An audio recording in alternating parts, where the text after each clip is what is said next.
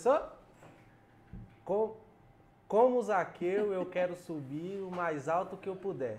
Né? Com essa frase maravilhosa que a gente começa o programa de hoje, de Regis Danese, um grande filósofo aí da cultura cristã do Brasil. Mas é isso, gente. Brincadeiras à parte. Tá começando mais o Sem Flopar. Né? Boa noite pra vocês. Ao, meu lado temos Carol Barros, dois no, no Instagram. Você já começa fazendo o, o merchan do meu Instagram, né? Eu adoro ah, isso. Né? Com certeza. Não, você tá, você tá sendo a Ana Maria Braga Eu do sou. Sem Flopar, da rede Você é meu louro, José. É isso, gente. É assim que começamos, né? Como vocês podem ver, já começamos bem. Boa noite a todos. Hoje o programa promete, hein? Como é que você tá, Nando? ah, eu tô bem hoje. A semana, Tua semana foi. Ah, a semana foi legal. Desempregado brasileiro e durante a pandemia. A gente, a- eu agora, né, a gente, Uhum. a nova tônica agora é a fila da vacinação. Ih, É, eu ia é. falar sobre isso. Você viu que abriu pra galera do TikTok? Eu não sabia. TikTok, ah, TikTok, 18 mais. TikTok pode se vacinar? Claro. Pode se vacinar sim. Inclusive, vão. inclusive, eu gostaria de tirar uma onda com a sua cara para começar o programa, porque você tirou tanto sal do TikTok, tanta onda, Foi, e que o sem flopar agora tem TikTok. Exatamente. Ah, eu vi que vocês Vou ter que fazer seguiram aí lá. o Se Tratar Garota. Não, a gente vai ter que preparar uma dancinha agora, porque a gente tem que produzir conteúdo para esse TikTok aí. É, eu vou Já postaram vídeo?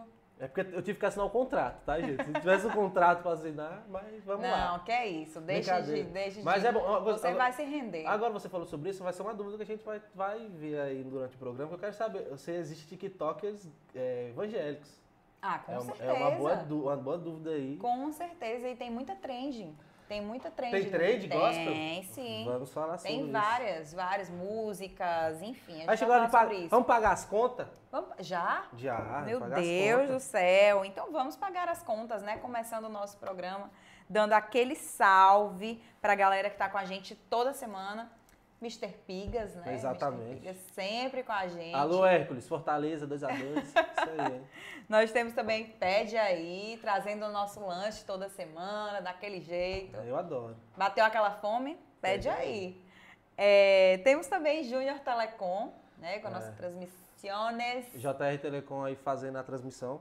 da Isso mesmo, batata mix com nosso, a nossa merenda. Eu tô com fome, Quero quero, merendar. mer- Essa é uma trend pra gente fazer no TikTok, É. do Sem Flopar. Não, bom que você tem muitas ideias de treino de TikTok. né? Entendeu? Porque a gente sempre tá com fome aqui. É, é a gente verdade. sempre tá com fome. Quando chega batata mix, a gente não se aguenta. Então, já fica aí. Já fica aí. ideia. A gente vai fazer essa trend aí depois. Ó, o outro fica até nervoso ali. Pedro, tá nervoso, Pedro? Tem também conselho, seu bonezinho, né? Ah, eu tô, eu tô com conselho na cabeça, Galera né? que tá aí acompanhando no YouTube já tá vendo aí que ele tá. Não, pessoal, aqui, ó, o conselho aqui. aqui pesado. Conselho, tudo é conselho. E hoje você botou um óculos aí pra. Não, eu tô com um Que óculos, foi isso eu tô com um óculos muito estiloso de ciclista que, que me deram aqui na, na produtora. E eu resolvi usar porque eu só resolvi usar. Né? Não, É isso. style. Tá bom, é isso aí, tá bom. Preciso de... É. A direção. Contra, a direção é porque eu sou do contra. Todo mundo falou, Fernando, esse óculos é ridículo. Não usa esse óculos. Aí falou, eu vou usar. Eu falei, eu vou usar porque É isso, estamos aqui para quebrar regras. é isso. Para quebrar Mas convenções. a gente só não pode quebrar a regra do Senhor. É, essa aí a gente não pode quebrar, não, porque aí é coisa séria. Eu não posso falar em quebrar regras hoje, porque hoje a gente tem uma pessoa abençoada Hoje você vai ter hoje. que se segurar, viu? É, hoje eu tenho que aprender. Hoje é dia de aprender, hoje é dia de aulas. Aulas cria. Hoje você vai, hoje você vai aprender muita coisa com o nosso convidado, que a gente vai falar daqui a pouco, porque ainda tenho que falar Tem. do nosso outro parceiro, que é o Loft, né? Loft Criativo, das nossas canequinhas. Eu decorei o nome dele, é o Alexandre, né? Que não é o pato. Alexandre Beni. Eu Né? não acredito que Eu decorei, não, essa piada. Não, tanto que eu só vejo o pato, eu só chamo qualquer pato que eu vejo, eu chamo de Alexandre.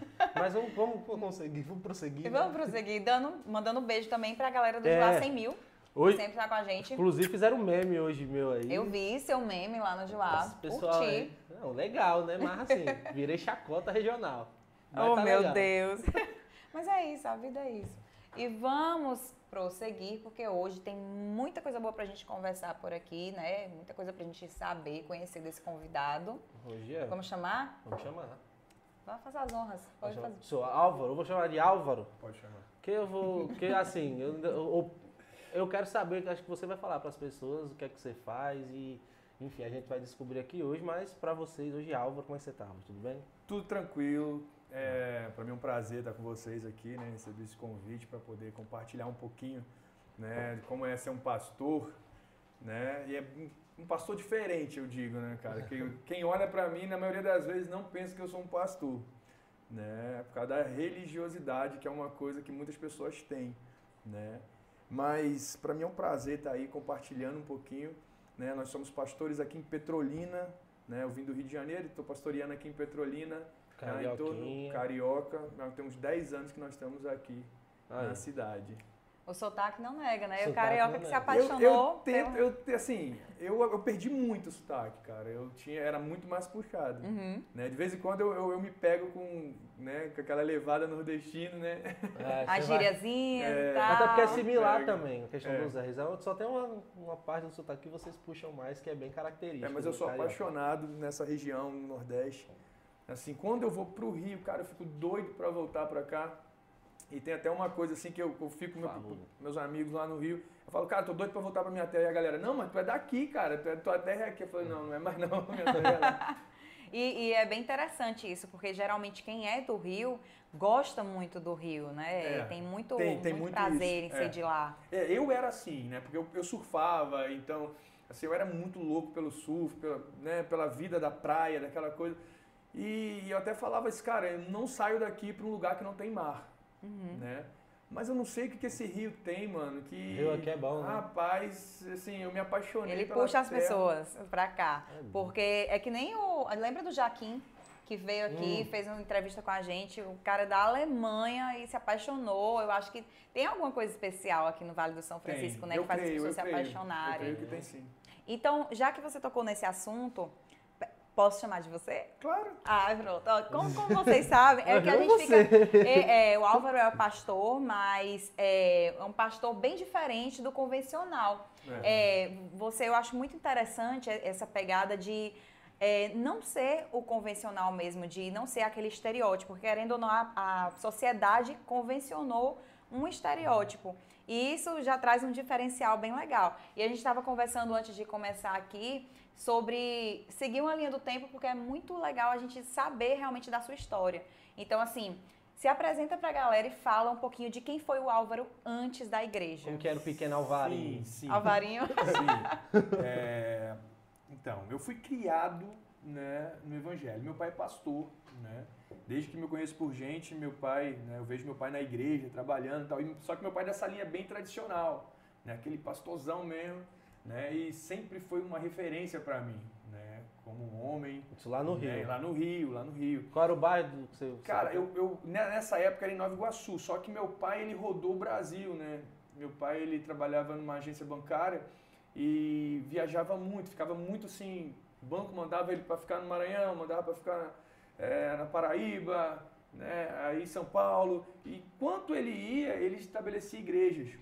Na maioria das vezes, em lugar carente, lugar pobre. Então eu sempre vi né, meu pai fazendo esse tipo de, de ação, né, ação social. Né, é, eu lembro que de igrejas assim que meu pai estabeleceu né, em, na Paraíba, no Vale do Timbó.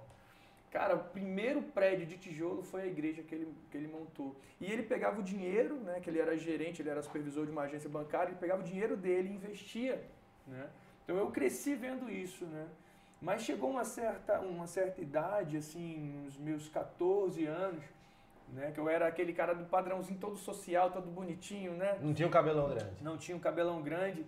Só que assim, eu sabia que meu pai era um homem de Deus, sabia que meu pai era um cara legal, minha mãe, entendeu? Só que a religião, a religiosidade, cara, ela, ela não consegue muitas das vezes entender a juventude, né? E assim, eu gostava de andar de skate, né? Eu gostava muito, eu comecei a me interessar por essa parada assim de andar de skate. Eu, e meu pai investia, comprava. Tal. Só que eu comecei a ver um preconceito dentro da própria igreja. Isso eu era guri, tinha uns 14 anos de idade.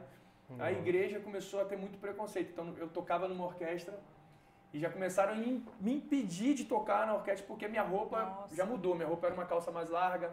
Você tocava que instrumento? Não? Cara, eu tocava trompete, cara. Olha era uma, legal, era uma, era uma, uma, banda, uma, uma orquestra né, de música clássica né, de 45 componentes. Então é uma banda bem grande. Violoncelo, violino. Caramba. É. Mó disciplina, né? Tem que É, seguir. é, não, é. E aí. Não entendo nada. Não, e aí eu fala, quebrei, que eu, que- eu, eu acabei quebrando o padrão, né? Porque o cara, eu comecei a me interessar pelo rock, me interessar, aí eu comecei a mudar a roupa e comecei a ser expurgado pela igreja. O que, que você começou a ouvir assim de início? Que, que fez você Não, era mais, era, não, assim, era mais banda cristã na época, né? Na época, oficina G3, né? Hum, Ah, Rosa de Saron. É, não, na época não existia. Não existia ainda, não, né? Não, não. A oficina Mas G3. é, Catedral, oficina catedral. G3. Catedral, é porque eu lembro que É que na minha Nando infância é, eu era. Nando é mais geração Z. É, porque.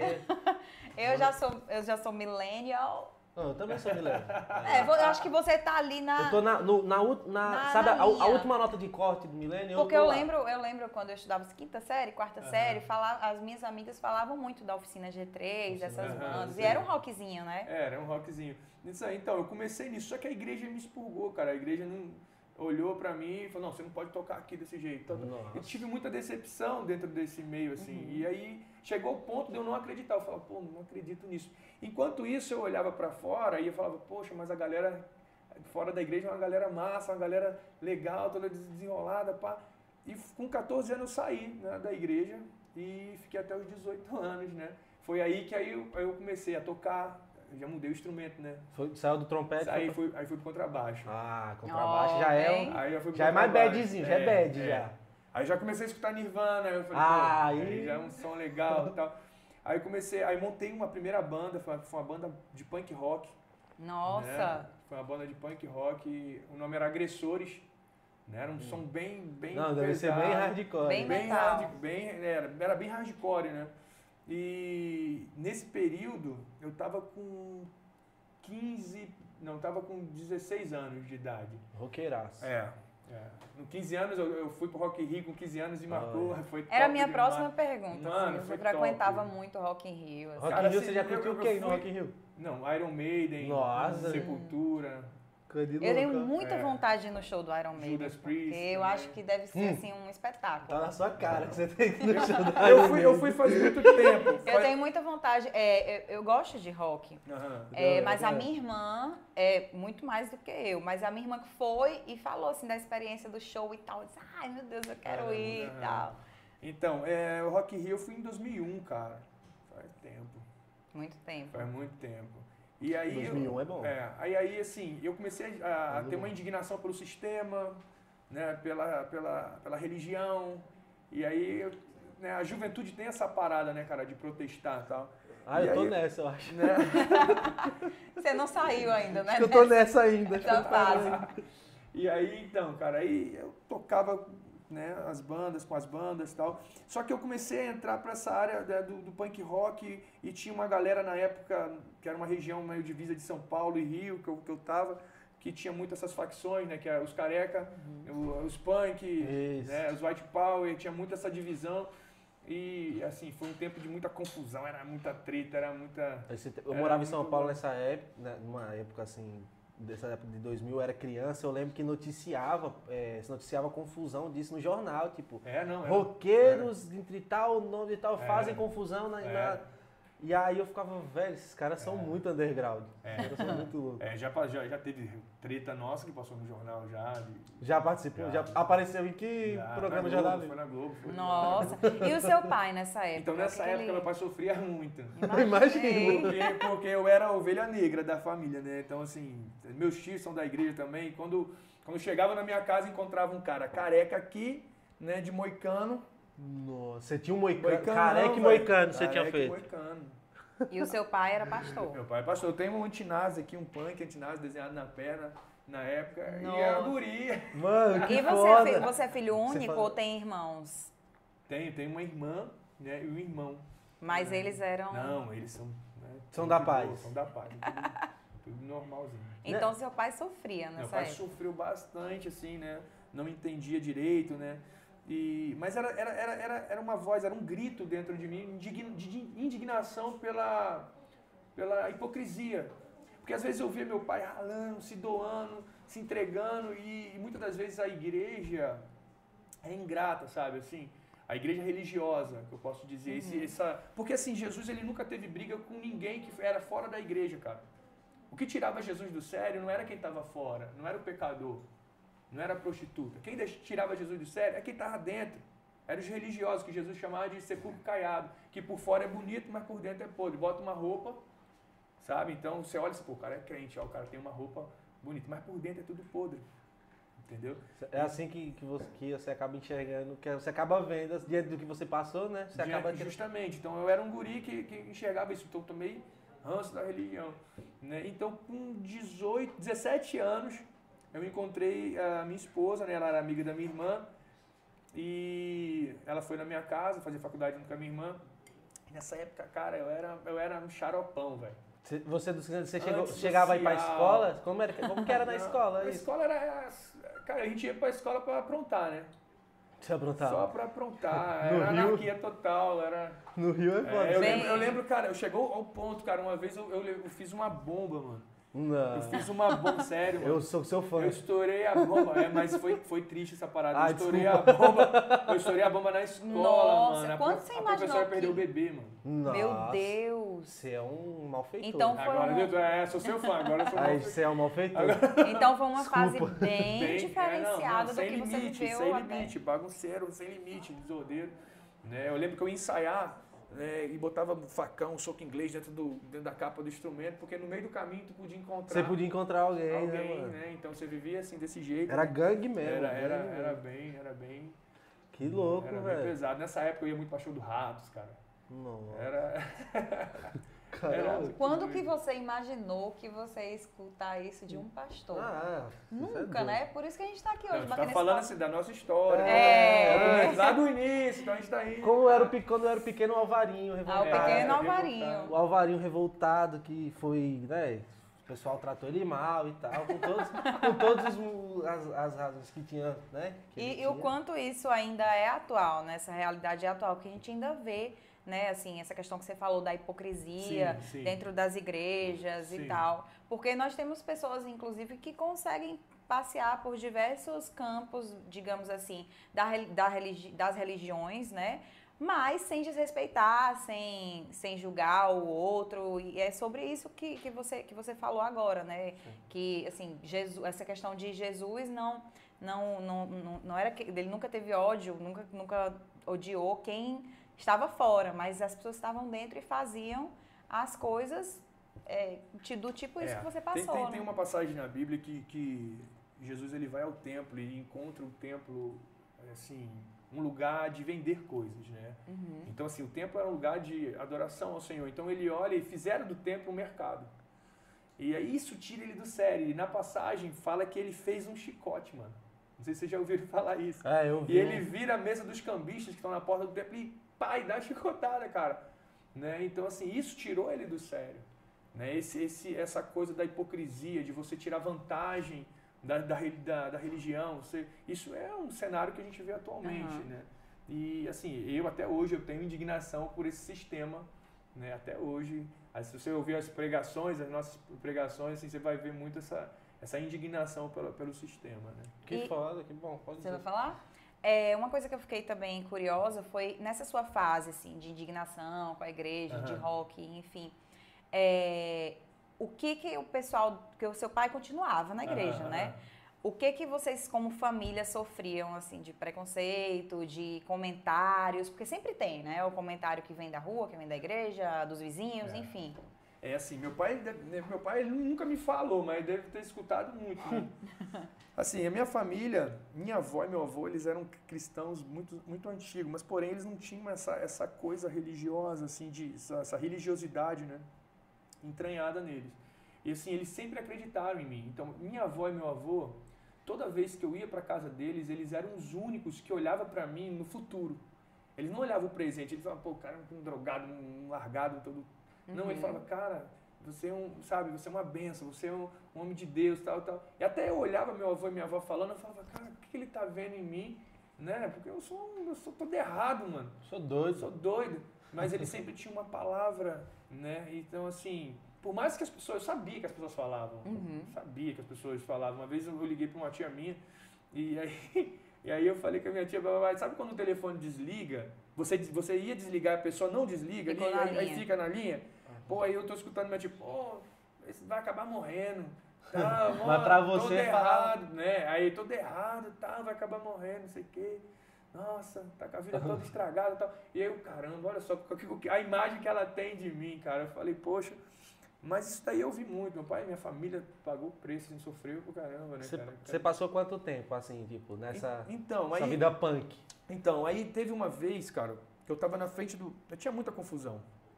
Né? Não, o cara que andava com facão, Pô, soco inglês. Teve, uma vez que eu ia pegar. O cara desse ele não tá esperando confusão, que vai teve ter um, confusão. Teve uma vez que eu ia, eu ia bater num cara e a gente tava. O nome dele era Leandro. E aí, ele tava dentro do shopping, eu encontrei ele dentro do shopping. Eu falei assim, cara, no shopping da cidade lá, eu falei, pô, eu tava com uma galera. Eu falei, pô, vou pegar esse cara, porque esse cara tava andando com a turma, tal, tal, tal, uma, uma treta, pá. E, cara, ele saiu. Na hora que ele saiu, eu fui pra cima dele. O irmão dele era o Thiago, tava junto com ele. Aí o irmão dele foi, meteu a mão aqui e puxou uma arma. Tá, pô. Aí eu falei, caraca, mano, sabe quando você não sabe o que fazer? Aí a galera que tava comigo, quando eu olhei, abriu todo mundo. Eu falei, mano, o cara vai atirar em mim aqui, ó. Correu todo mundo. E o cara que eu ia bater, o Leandro, segurou a mão do irmão e falou, não, não, não, não, não. O cara que eu tava com a treta, o cara de, de, tipo, me defendeu na hora.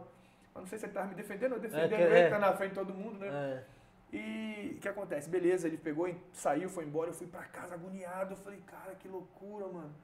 Beleza, eu conheci minha esposa nesse meio tempo aí, eu conheci minha esposa, tava deitado no sofá, todo, todo esquisitão, mano. E aí eu, eu, eu, ela entrou toda bonitinha tal, de faculdade, toda bonitinha, eu era antissocial. E aí eu olhei ela, e aí ela, eu falei, pô, quero que essa menina vá embora da minha casa, amiga da minha irmã, some daqui. aí eu tava passando uma baleia, assim, velho, um comercial, baleia e tal. Eu falei, pra que que tem baleia? Tem que morrer. Essa baleia serve pra nada. Caralho, será Você é maluco, menino? Você tem perturbado.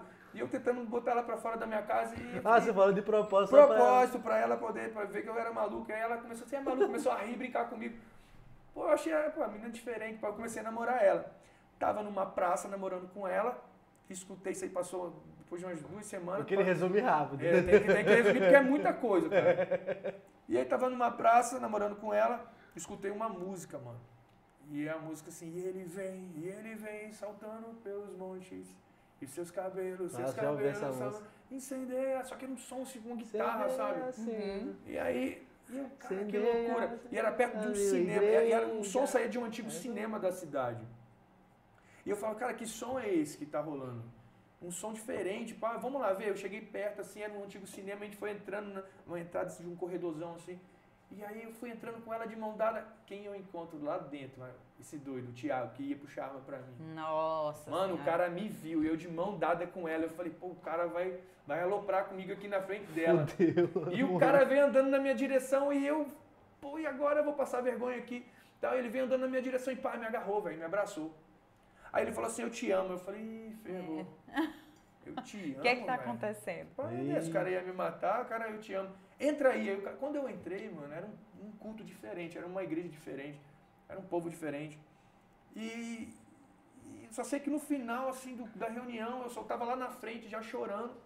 Eu, eu e minha esposa, e, e eu tava entregando a vida a Cristo. Não à religião, não ao sistema, mas a Cristo.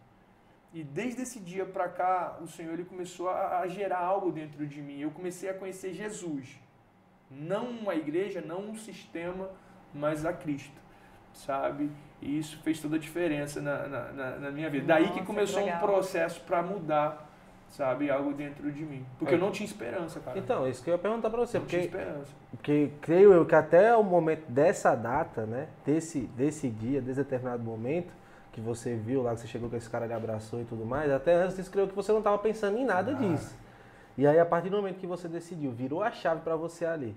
E eu acho que a partir daí, como você falou, que começa um processo de mudança para você, e creio eu que esse processo de mudança deve ter sido nada fácil, porque eu queria saber assim, Sim. assim, o que é que passou na sua cabeça? Depois de ter passado, passou euforia, tal, você que você passou ali de ter aceitado e tudo mais, que eu já passei por isso, então como que é? Você, a pessoa fica na emoção que você bota tudo pra fora uhum. e depois você fica assim, e aí? Uhum. Como é que vai ser daqui pra frente? Uhum. E é essa dúvida que eu tenho com você. Como que foi pra você a partir daí? Você tinha quantos anos na época quando aconteceu isso? 18. Pronto, de 18 a partir daí, como que foi para você lidar com essa mudança interna? Porque creio que você estava muito tempo com, a, com essa personalidade, com esses gostos. Uhum. E ainda era muito jovem, é, né? Você 18 anos. Não mudar assim, achar então, uma hora para outra. O lugar que você entra, a comunidade de fé que você entra, ela, ela ajuda muito nisso.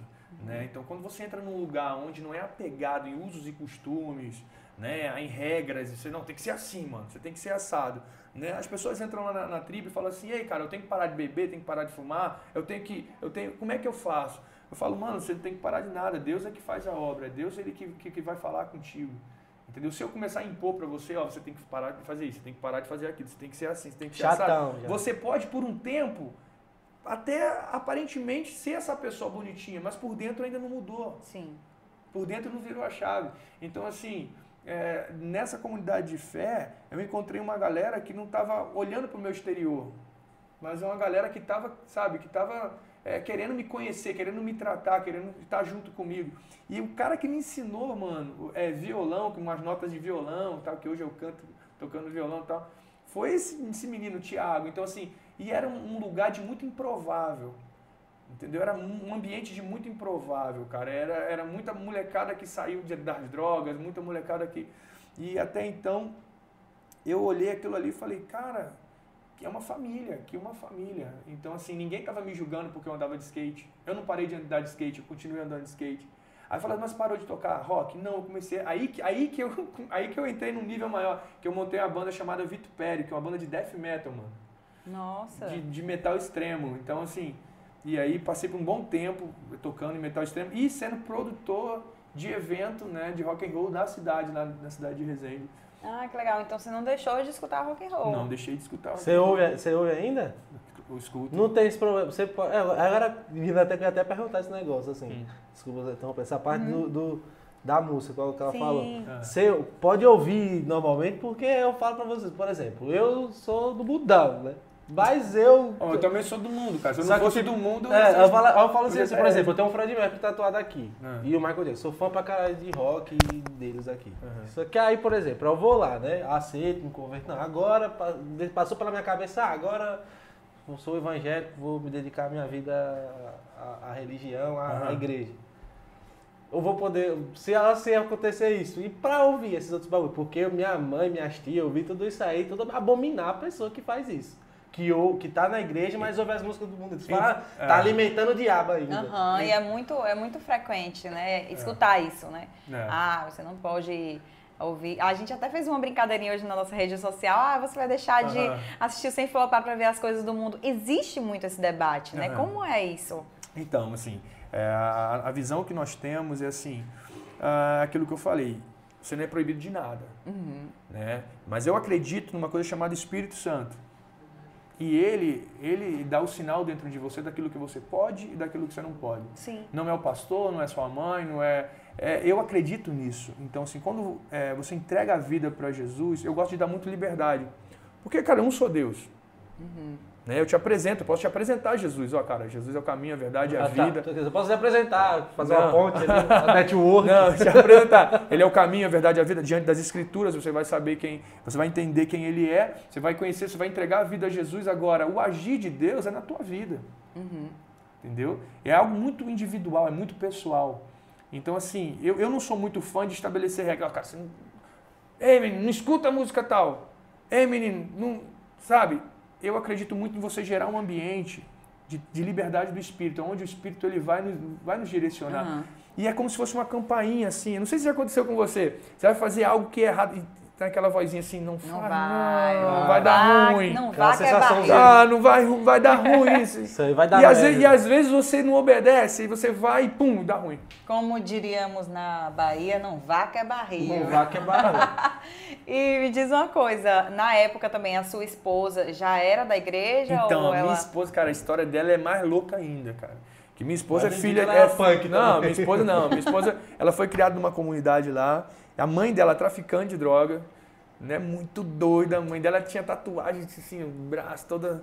E era uma Vi que você tem figurona. também aqui, ó. É, a minha foi, né? É, foi, outra foi só rabisco, né? Eu vou arrumar depois que eu tiver, tiver condição aí, eu vou arrumar. Mas, assim, minha, minha sogra era muito doida, né?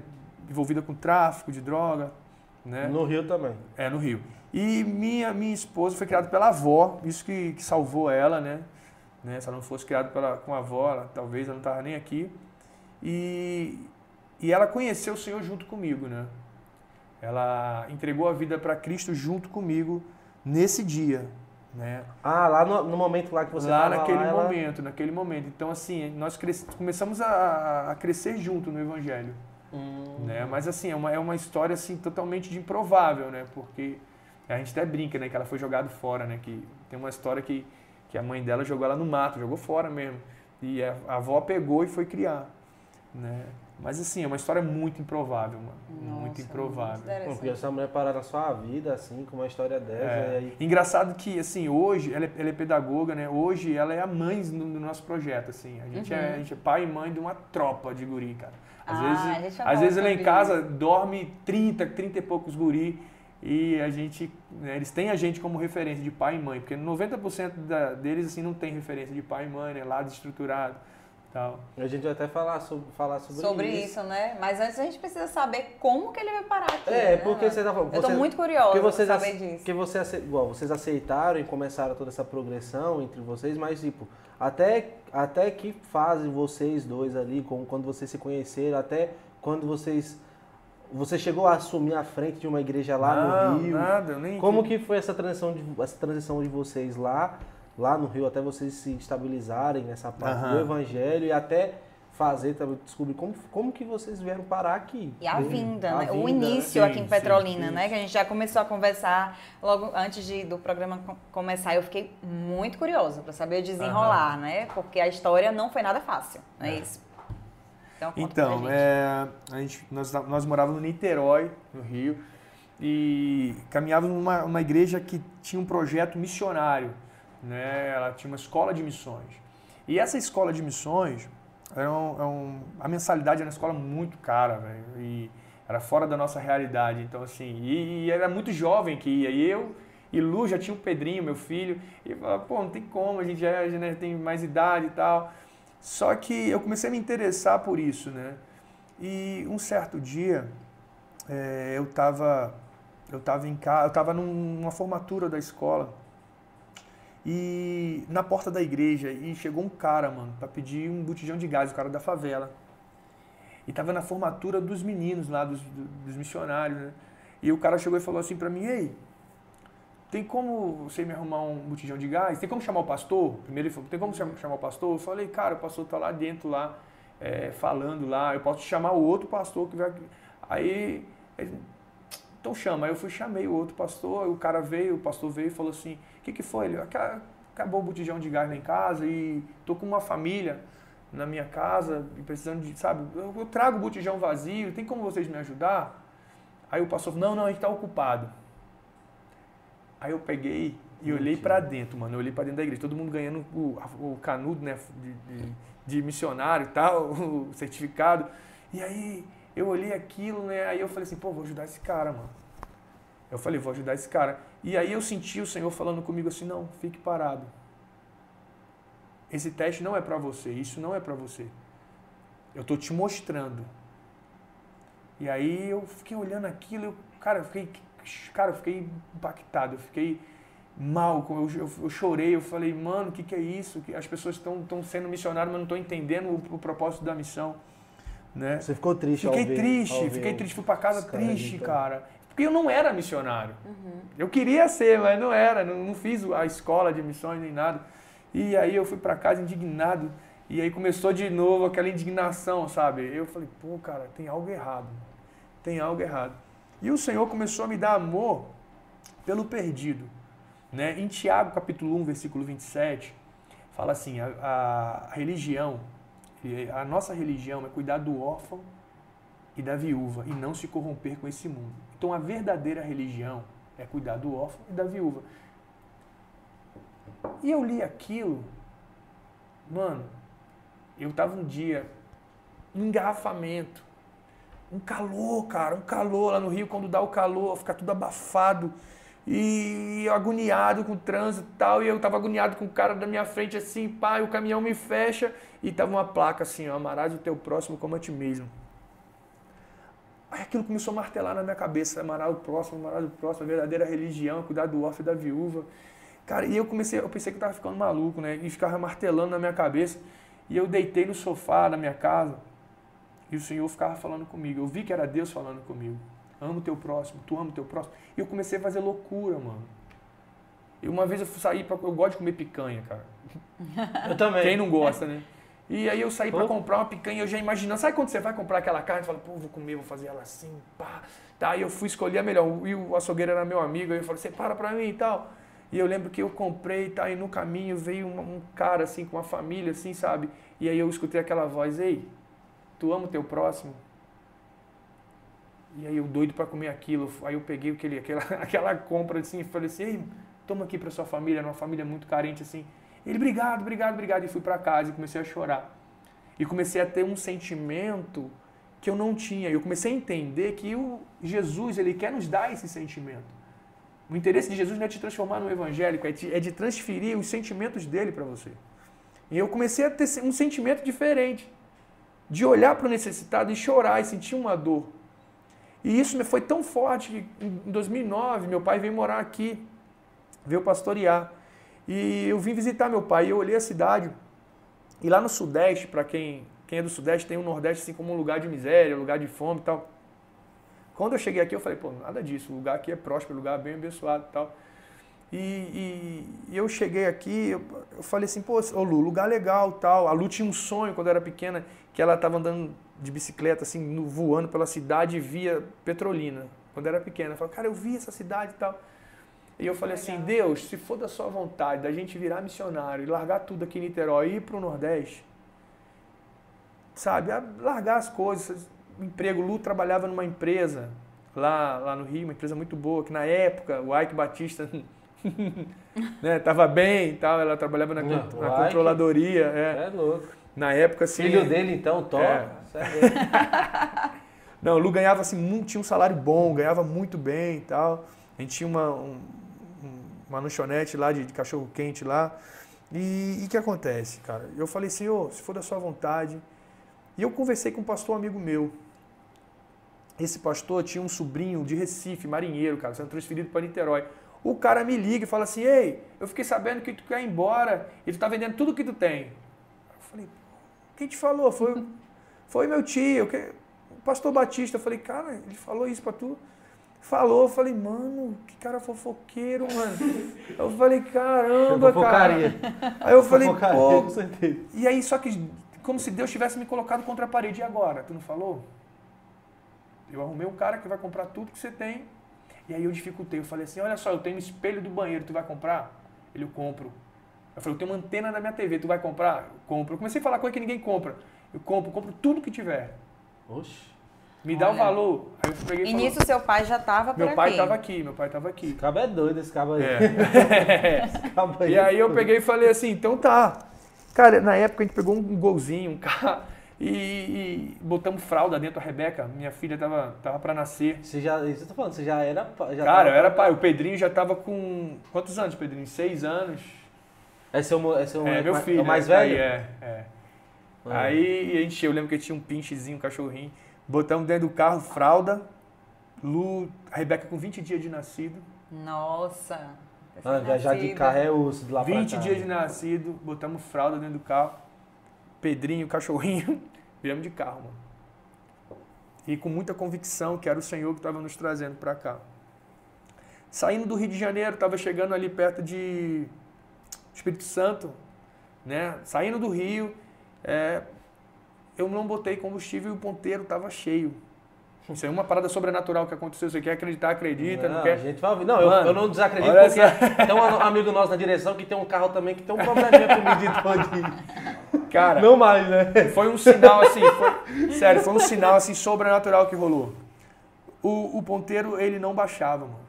E eu falei, pai, vamos, vou ter que parar o carro. Meu pai estava comigo. Eu falei, vou ter que parar o carro porque o carro. No carro você, seu pai. Tava eu, meu pai, Lu, Pedrinho e Rebeca.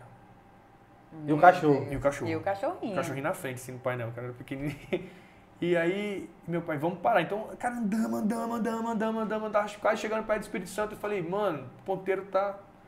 Parei no posto, falei, a gente vai ficar na rua, vamos parar no posto agora, enche aí o tanque, deve ter quebrado, né? Quando o cara bota a, a bomba, faz, vaza o cara, pô, tá cheio o tanque. E você tinha rodado pra cá? Cara, eu tinha rodado muito, tava quase chegando no Espírito Santo, cara. Esse carro é bom, esse carro. Você tem esse carro ainda? Não, não, vendi. Você vendeu, ah, você vendeu uma mina de ouro. Que o carro que faz Hoje... a viagem desce dos. Não, mas ele só fez isso nessa viagem. Ah, e só aí, foi nessa. Só foi nisso. Aí foi, eu vi como algo espiritual, eu vi como um, um milagre, eu vi como um milagre de provisão, tipo assim, Deus falando assim, cara, vai, pro, é esse o lugar que eu quero te levar. Porque você, você falando que você tinha. Você, provavelmente você tinha dinheiro pra reabastecer. Tinha. Tinha dinheiro Mas, tipo, mesmo assim. o- Mesmo assim, não, foi como um sinal assim, falando que tu tá indo pro lugar onde eu vou te manter. e- eu vou e- cuidar e de isso você. lhe ajudou, porque o dinheiro que você acabou não gastando. É, é, então, assim, nos primeiros, nos primeiros é, meses, assim, a Lu ainda teve o auxílio maternidade, né? Mas depois foi acabando. E uma coisa interessante é que meu pai era de uma, de uma igreja aqui bem tradicional, assim, bem uma igreja bem que meu pai de maneira nenhuma podia me, me ajudar, porque se ele fizesse isso, a igreja dele olhava pra mim e falava, esse cara não tem Deus, esse cara aí não... Qual, É um falar qual barbudo. que é igreja? Cara, é melhor não falar Ah, o tá nome, bom. vamos falar o nome da igreja É, não, igreja né? alguma coisa. É, alguma coisa que... É, É porque não pode falar o nome, É, não a gente fala não. aí, é, o nome é- é, deixar Diz aí. um nome aí de. É, pense naquele povo que é bem, bem, né? Bem, Pessoal que, sei lá, usa saia longa e. É, é. Pronto. Pronto. Tá ligado? Pronto. Ah, já pode parar. Não precisa continuar. Do faz Então- sobrancelha. Então, assim, meu pai. Então, a igreja tinha. Se olhava pro meu pai, meu pai sofreu pra caramba, cara. Que quando eu comecei a trabalhar com, com os moradores de rua aqui, eles olhavam assim pro meu pai e ficava até inventando história. Não, tu tá ajudando ele, tá dando dinheiro pra ele, Ah, tal, entendeu? Tipo, demonizando É, você. é, é, eu era o, E isso você satanás, faz, e é, isso você fazendo uma ação boa. de Cristo, é. Pelo amor de Deus.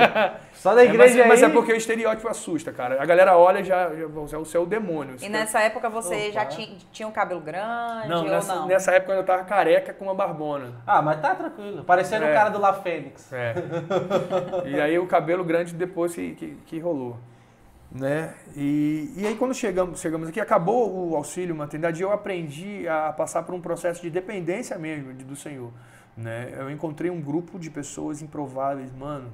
Era uma ex-prostituta, uma ex-viciada em crack, um doido, maluco, maluco, maluco. O cara era doido, mano. Né? E um casal normal, um casalzinho era os únicos Tranquilo. normal, tranquilo, é, tranquilo. Né? Eu e Lu e encontramos eles, começamos a conversar das coisas do Senhor, né? E, e aí a gente fez parte de uns dois meses de uma igreja onde eles estavam. E daí decidimos, cara, vamos fazer um trabalho de missões urbanas. Como é que é? Vamos pra rua, cara. Vamos cuidar de- da- dos moradores de rua, vamos fazer um sopão. Então a gente não tinha nem pra gente. A gente era, tava lascado, sabe? E assim, mas assim, vamos ir. E... Mas nessa época você já tinha uma casa? Não, morava- não, a gente era um bando de, de doido, de, de, de guri sem grana. A gente ia fazer as inteiras pro sopão, botava a mão no bolso, vem aqueles filmes, vamos tirar, o que, que tem? Dois reais, um chiclete, tal, tem isso. Isso você aqui É, já. aqui já. Em que ano? Foi em 2011. 2011. E tipo, aí agora falando disso, tipo, não tinha ninguém. Tipo, Ninguém, igreja nenhuma me apoiou. Dois filhos pequenos. Dois filhos pequenos. E eu só, vocês, estavam, vocês estavam se alocando aonde? Então, nós estávamos morando ali em- na Coab, né? E os irmãos, essa, galera dos improváveis, começaram a nos ajudar. Uhum. Né, Eu lembro que uma vez acabou a fralda da Rebeca e minha esposa acordou. E minha esposa acordou, tipo assim, acabou a fralda da Rebeca, e agora, e agora, e agora, como é que a gente vai fazer? E aí eu falei assim, cara, descansa, vamos, vamos, vamos ver, vamos ver. E aí uma, uma amiga nossa tava no mercado, ligou pra gente na hora, mano. Ela falou assim, ei, é PMOG. Eu falei, o quê? A fralda da Rebeca, porque eu vi no mercado que me deu uma vontade de comprar a fralda pra Rebeca. Aí eu, cara, que loucura. Então, assim, nas coisas mínimas, simples, assim, Deus começou a se revelar pra gente. Não, eu vou cuidar de vocês. Faça a minha obra. Cuida das pessoas que eu quero que você cuide. Eu lembro que, que as primeiras reuniões da gente, mano, era só usuário de droga, mano, é só tine. Você entrava dentro do espaço que era alugado, você, você saía fedendo a tine.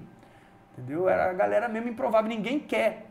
E a minha oração no começo foi assim, Senhor, me dê as pessoas que ninguém quer. Cara, Deus ouviu.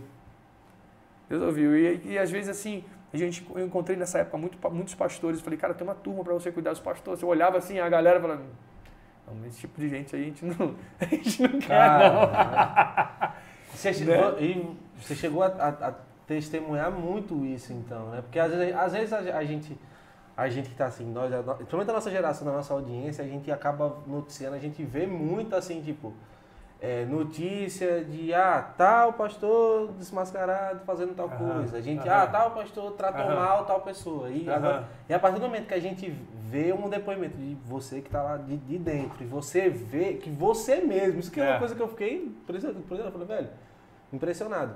é, você, tipo, estando lá dentro, fazendo a obra, fazendo tudo aquilo, e mesmo assim você é, é atacado e você acaba vendo esses Sim. exemplos. É. Exemplos de onde, ah, só porque aquilo ali não vai dar, não é um retorno, não vai me dar um retorno esperado, é, eu não é. vou ajudar aquele, aquela, só é. ajuda aquele, quem eles querem. E acaba que isso não, não o diferencia de quem está fazendo coisa pior. E é engraçado porque mesmo em épocas atuais, né, pleno século XXI, ainda você, a pessoa que escolhe ir contra a maré ainda recebe muito julgamento, mesmo que esteja fazendo bem. É, ainda, mais, ainda mais desse lado. Mas se você, você olhar a vida de Jesus, você vai ver o que, que Jesus fez de errado, cara. A religião odiava Jesus. Os religiosos, os fariseus, a Bíblia fala que os mestres da lei ficavam fazendo pergunta para Jesus para tentar pegar uma falha de Jesus para matar Jesus. Mas o que, que Jesus fazia? Jesus amava.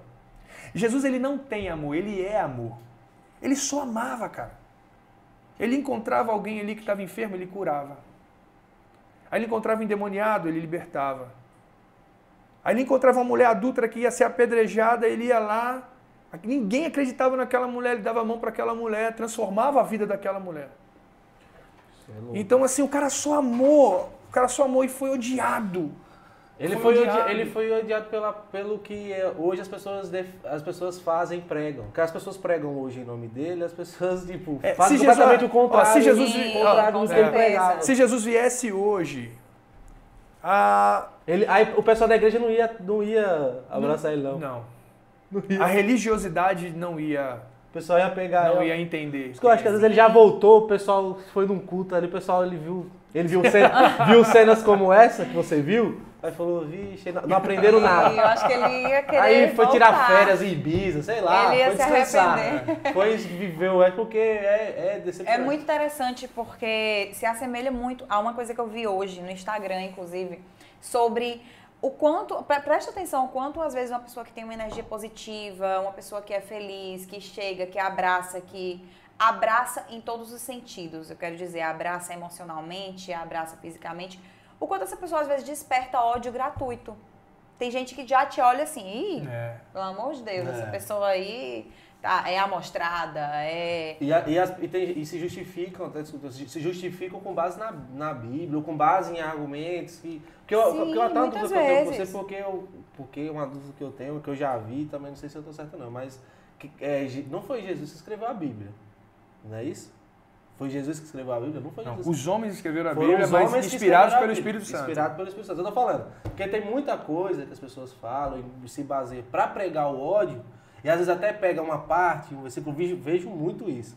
E, inclusive naqueles vídeos de. Sabe aquele. Não sei se você já viu, e eu já. A gente tem até provado que foi fake, mas você já viu alguns vídeos de igrejas que você vê aqueles testemunhos que são falsos e forçados, é. que você vê que não é real. Que você já viu um testemunho real, você sabe diferenciar. Uhum. E aí eu vi que os, é, eles pegam, o, o, pastor lá, ele pegava um trecho da, da Bíblia, só que ele pegava um trecho ele não mostrava completo. Uhum. Ele só pegava o trecho. Um versículo que, isolado. Um versículo isolado que. Uhum. E não mostrava o é, contexto. E que, e que ajudava, tipo, colaborava na tese dele. Uhum. Não sei se você já viu acontecer isso, se isso é possível ou não, mas. É, é possível. Você que, pode, é pra você pegar um texto, cara, e criar Ele uma, pega um texto, ele reforça uma tese. E a tese dele, assim, a tese do cara era o porquê que ele não deixava a mulher dele trabalhar.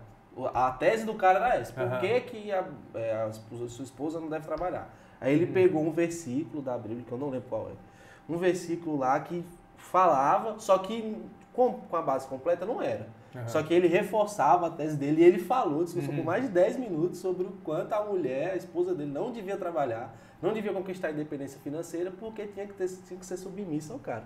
Uhum. E aí eu vi isso até perguntar pra você, se você vê isso, essa gente que usa dessa boa fé, usa da palavra, e acaba é, distorcendo ela para reforçar uma tese sua que é claro não, não, o que mais tem mano. O que mais tem. A galera usa a Bíblia tanto para poder fazer isso para ganhar grana né? Para ganhar dinheiro. Para ganhar grana também. é para ganhar grana também né?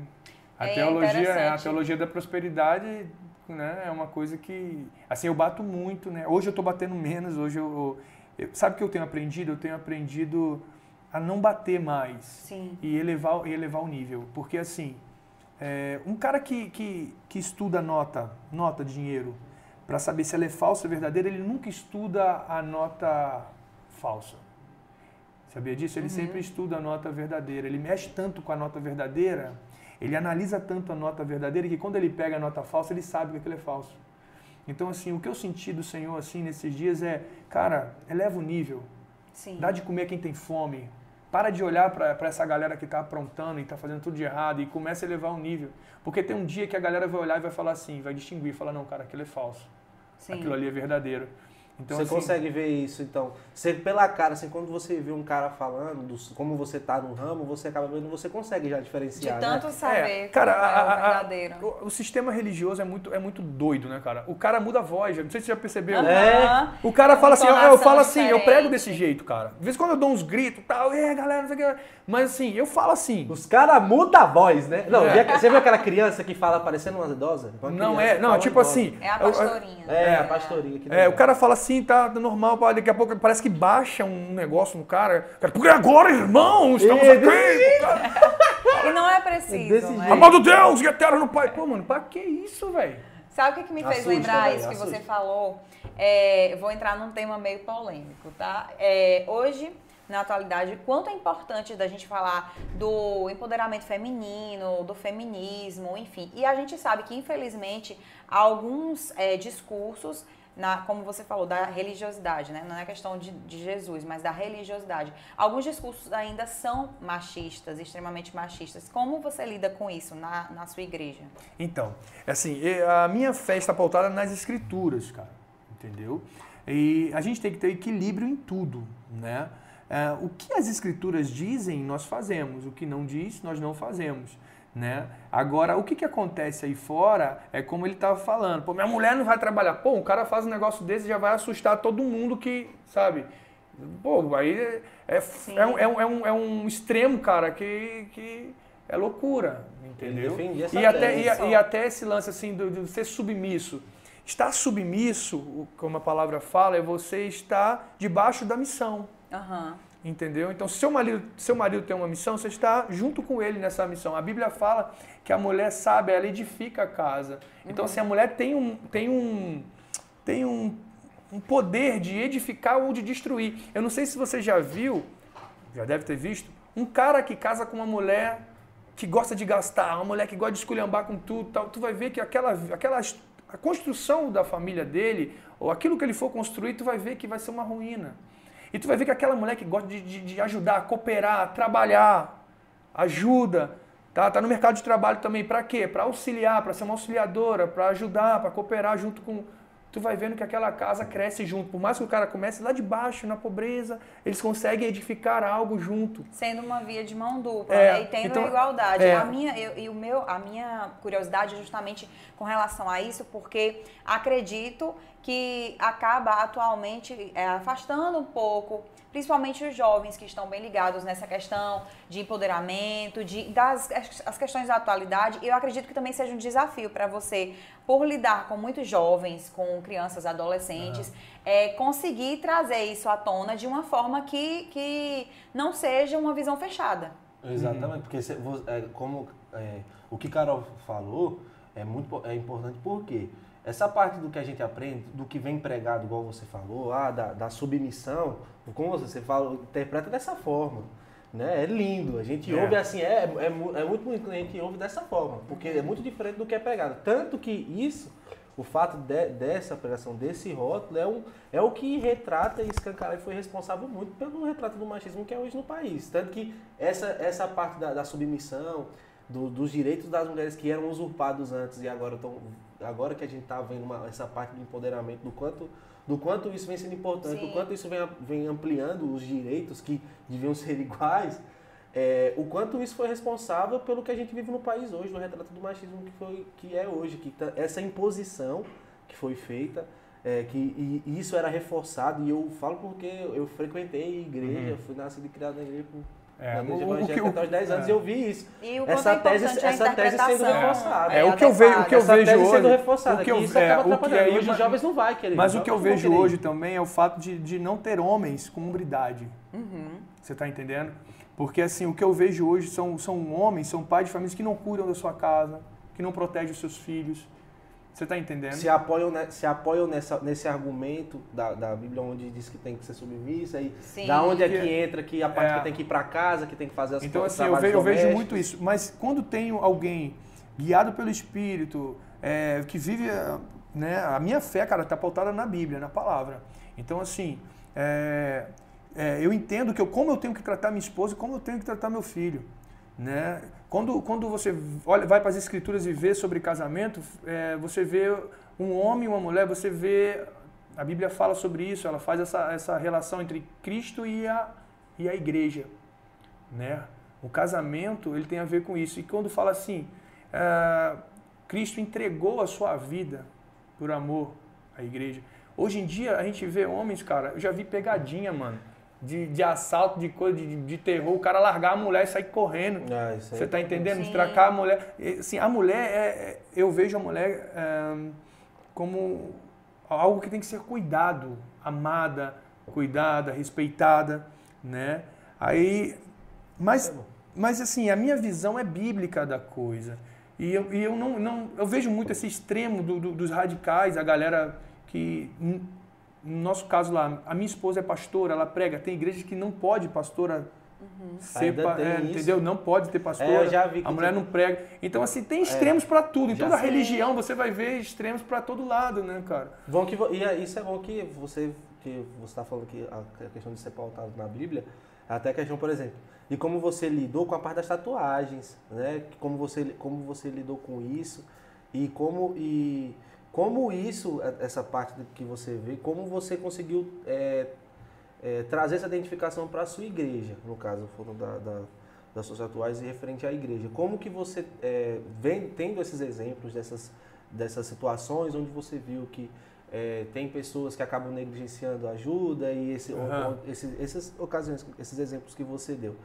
Para a sua igreja, no caso, hum é, como que você trouxe isso até, você já pode até a gente começar a falar como você chegou aqui a Petrolina, como iniciou essa caminhada uhum. do início da igreja, como que você tratou isso, como que levantou, até os nomes, a gente ficou Sim. sabendo que tem um nome muito, é, um nome diferente que, que Tribo você, de Gade. Tribo de é Gade. Que, que, que você trouxe isso é isso que eu queria saber. Como que foi isso? Como que você entrou nessa parte da igreja? A parte então, Petrolina, da igreja aqui em Petrolina, então, e como que você veio fundamentando isso com base nos exemplos que você viu de, de o que não se deve fazer. E até como chegou nesse nome, né? É. A gente ficou curioso em saber. Rolei demais, então, mas esse nome foi, foi um negócio mas... muito louco, né? A, então, começamos a caminhar com, com uma igreja do Rio, cara. E essa igreja do Rio é, tinha um, um, um líder, né? Que ele, ele prega no Brasil inteiro, tem uma conferência tal. E chamamos ele para poder ministrar essa conferência aqui na cidade. E estava muito empolgado a gente, né, cara? A gente tinha um nome. Eu não vou falar o nome que a gente tinha, porque vai ligar, sabe? Ah. Eu não ah. quero, eu não quero expor o nome. Sim. Vai ligar e, outra É, a gente tinha um outro nome. Né? E aí, eu, só que sabe aquela coisa assim, você tá, tá pô, cara, tá acreditando, você tá e começou a igreja, né? Porque assim, eu não queria ser pastor, eu queria ser missionário, né? Mas, mas começou a vir uma galera para andar junto. E aí eu falei, mas quem vai cuidar da galera? E aí eu comecei a procurar pastor. Foi aí que eu comecei a procurar pastor. Falei, pô, você quer cuidar de uma galera? Não. Você quer cuidar de uma galera? Não. Você quer cuidar... E essa turma do Rio veio, né? Entendeu que era para gente iniciar um ministério, né? Meu pai, ele, ele orou por nós, né? É, esse pessoal do Rio consagrou a gente pastor, meu pai, teve um, uma pastora também é, dos Estados Unidos, né?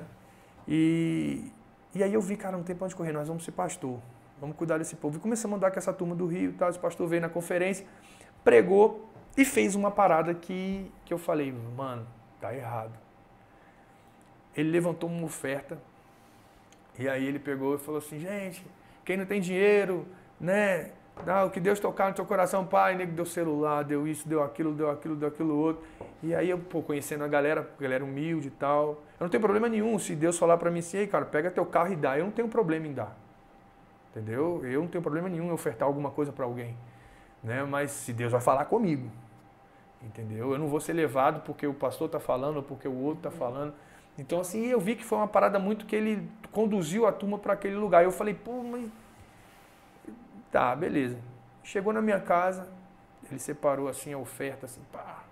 Aí eu peguei e falei, mano, isso aqui é bom, isso aqui não é, tal. Aí pegou uma Bíblia King James, uma Bíblia top, assim, não, isso aqui não quero e tal.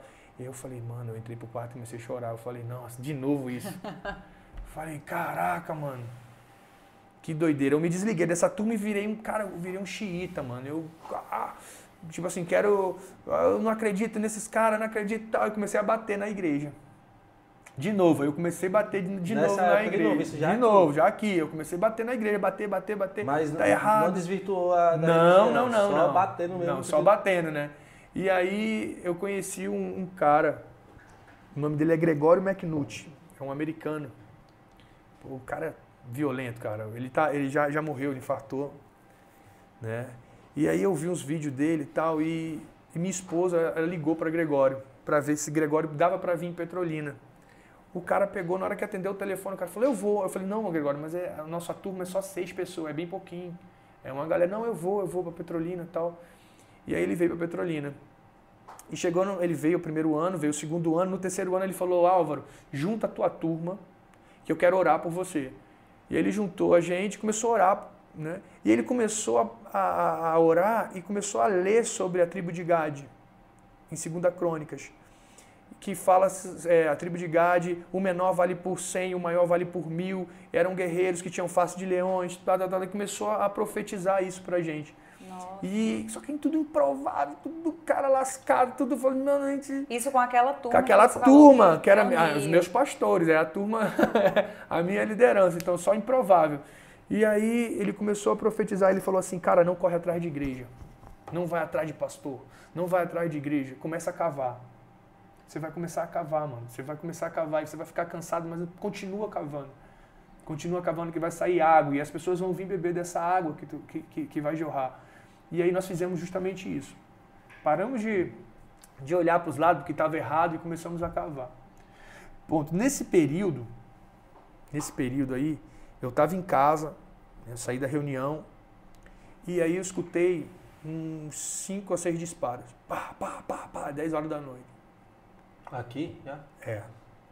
Só que, vou voltar. Era aqui. no Rio, hein? Não, aqui. Rio, é lá, eu, lá no São Gonçalo, cara, que eu tava morando. Lá no Rio é pancada. Conhece São Gonçalo? Já, tem uns artistas Não. que eu gosto que são de lá. Então. Lá tem uma roda de rima lá. Só que, de, boa, ó, vou voltar aqui. De, de tarde. Hã? São Gonçalo aqui? Aqui, pô.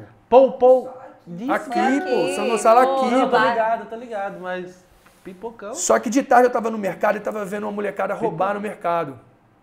Eu tava vendo uma molecada pequena, uma molecada roubar no mercado e eu falei, cara é um moleque inteligente, porque os moleques pegavam a, a mercadoria e passando um pro outro, e eu fui seguindo o roubo assim, ó, pra ver. E era um grupo de moleque, um entregando pro outro e pum, sumiu. E eu, rapaz, tá com quem? E eles passaram rindo, tá? Roubaram. Moleque rápido, os moleques passaram a mercadoria assim. Os caras ligeiros. Aí eu falei, rapaz, aí à noite, escutei os disparos de arma de fogo. Um menino gritando, ai, ai, ai, me ajuda, me ajuda. Eu desci, morava no segundo andar, e um menino caído, um menino de 15 anos, caído, todo furado de bala. Nossa. E aí, quando eu fui no menino lá, ele me ajuda, me ajuda, me ajuda, a gente ligando para SAMU. Aí eu ouvi a voz do Senhor falar comigo. Ele falou assim: Isso é o futuro dos meninos que você viu hoje. E aí eu saí, eu falei: Cara, que loucura, cara. Que loucura. No outro dia, mano, eu saí doido procurando uma casa para alugar.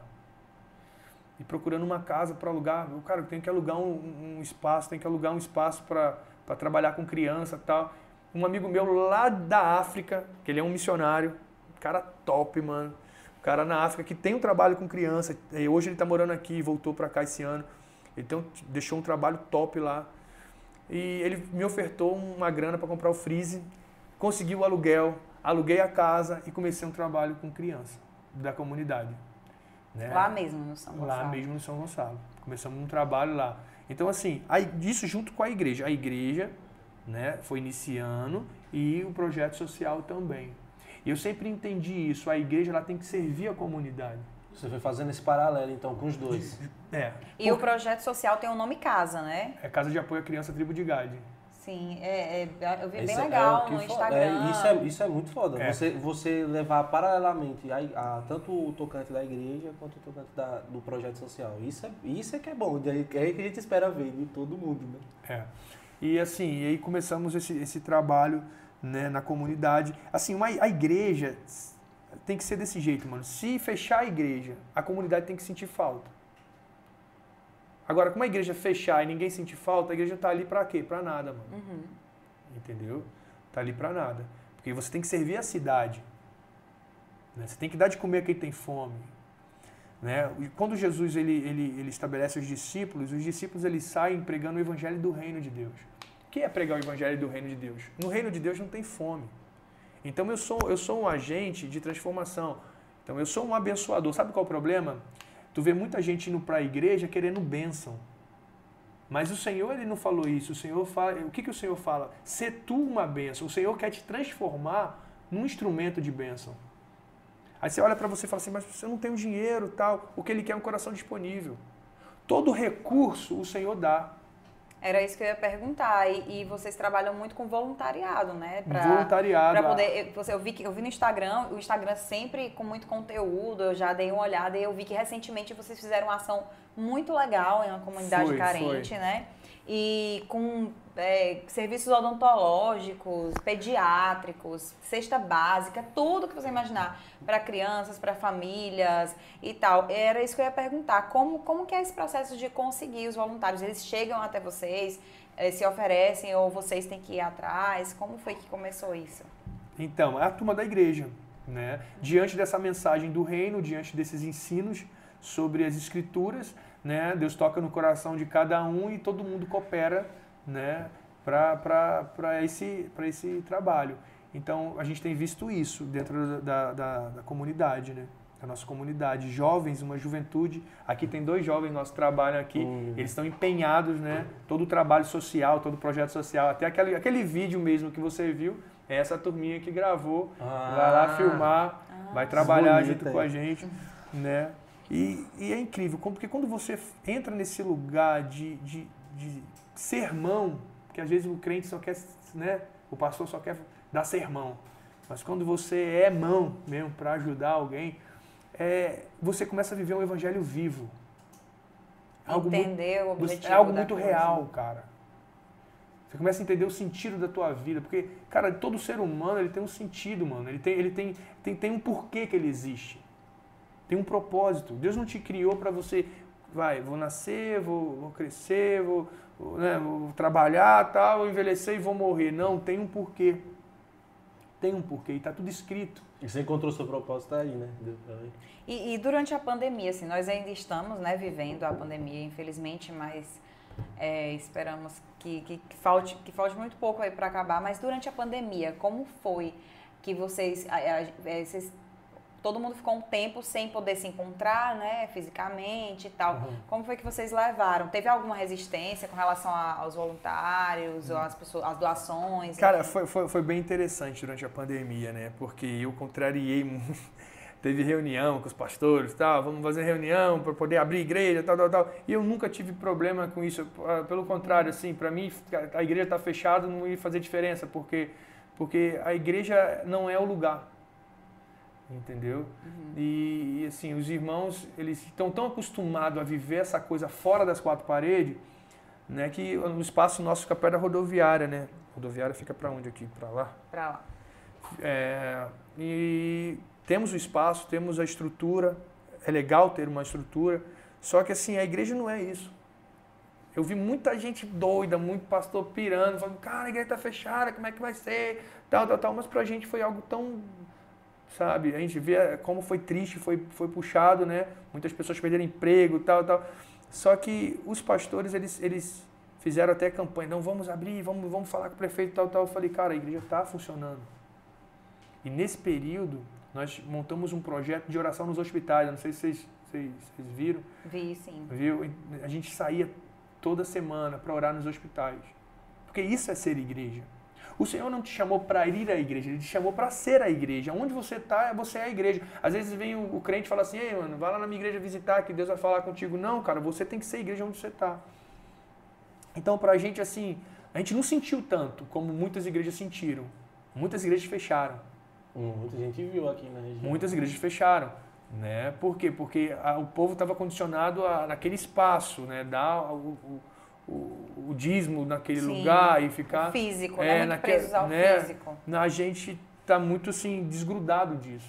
Uhum. Né? Se eu falar para você que a entrada da igreja durante a pandemia, ela, ela duplicou a entrada financeira. É, até porque das, ah, lógico, né? Tem muita gente. Você falou que duplicou, né? É. Falei, tem muita gente que às vezes está com disposição para ajudar. Às vezes as pessoas estão em casa e já, às vezes porque, raciocina mais, pensa mais, porque, né? acaba é, se porque, ajudar. Com certeza.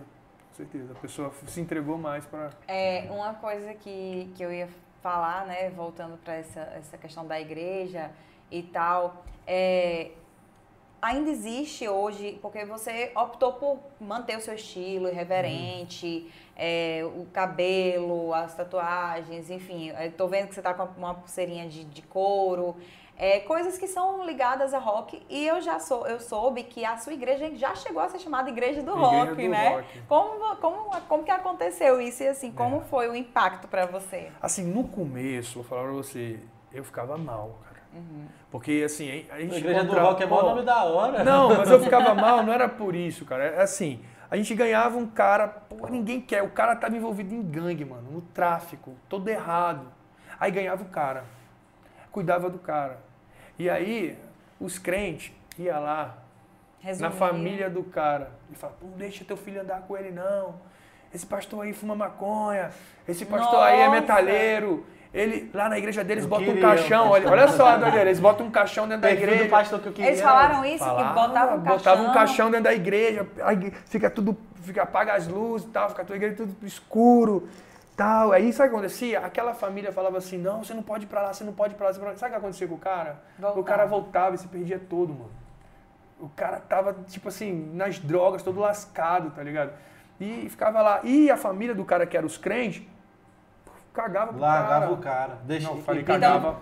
Impedia, desculpa, impediu, impediu o cara de ir na sua igreja pro cara ficar de boa, mas é aquela coisa. É. Não, não vamos, não por causa vai, do estereótipo, é. não vamos ajudar ele. Não, ele. Você não pode ir nessa igreja. Mas, é. ah, ele, ah, ele vai, vai, pra essa, vai sair dessa igreja para ir para uma outra pra gente cuidar? Não, é só para você não ir é. naquela. E eu passei um tempo, eu passei um tempo falando isso nas reuniões. Assim, quando eu vi que tem muito visitante, eu falei, gente, nós não somos uma igreja do rock, tá? Eu gosto de rock. Mas nós não somos a igreja do rock. É, que aí. Não galera... sou o pastor metaleiro. o povo vai... De vez em quando eu toco um metalzinho e tal. Mas, mas tem umas bandas, vocês não fazem as bandas tipo System of Adão. É um bom nome de. A gente pode fazer um puta nome de banda de rock. É de vez em quando eu toco, de vez em quando eu chamo a galera, assim, toca, a gente toca um som e tal. Toca um... Mas não tem problema, né? Não, cara, eu Escutar acho. as músicas, as músicas assim, que você tava falando, não tem problema. Uma coisa que você tava falando até dúvida minha, que é como que no caso o pastor, não sei se você pode falar, como, como você é um pastor peculiar, então eu não posso falar assim, ah, você como os outros, não, porque eu já acho você completamente diferente de todos os outros. e isso, isso que é o mais legal. Isso é o da hora. Isso pra mim é, é o que é mais da hora. Mas tipo, como que é, vocês lidam com dinheiro, por exemplo? Como que um pastor lida com dinheiro? Como que uma igreja lida com dinheiro? Porque a gente, lógico que eu acredito, ah, tem a obra divina e tudo mais, mas logicamente que tem o sistema que a gente vive e a gente tem que pagar nossas contas, as obrigações, é, a, é a parte real, burocrática do, do que a gente tem que viver. Como que você lida? Como que, por exemplo, como que você se mantém hoje, que hoje já deve estar numa situação melhor, enfim, você que vai dizer, mas como que de, como religião, como que a religião em si trata o dinheiro, como que vocês tratam hoje no cotidiano e como você particularmente, como você lida então, com isso? Então, como a religião trata, é, tem né, várias formas como trata, né, cara? É, quando fala de dinheiro, é, é, Deus, Jesus ele fala uma coisa, cara, ele chama o dinheiro de mamon, né, cara? Ele fala assim, ó, você não pode adorar dois senhores, não tem como você agradar dois senhores. Ou você vai agradar a Deus, né? Ou você vai agradar a mamão. Um dia um jovem rico, ele, ele chega para Jesus ele fala assim, bom mestre, o que, que eu faço para entrar no reino, para herdar o reino? Ele fala assim, cara, cumpre os mandamentos. Né? É bem interessante que ele fala assim, bom mestre, Jesus fala assim para ele, bom só há um. Mas Jesus não era bom? E por que que Jesus ele pega e fala isso? Isso eu ficava pensando, por que que Jesus fala isso? Bom só há um é Deus. Mas Jesus não era Deus? E eu comecei a entender que para Jesus o bom é quando termina. Porque a missão de Jesus não tinha sido concretizada. Porque a missão de Jesus era vir e morrer pelos nossos pecados, ressuscitar.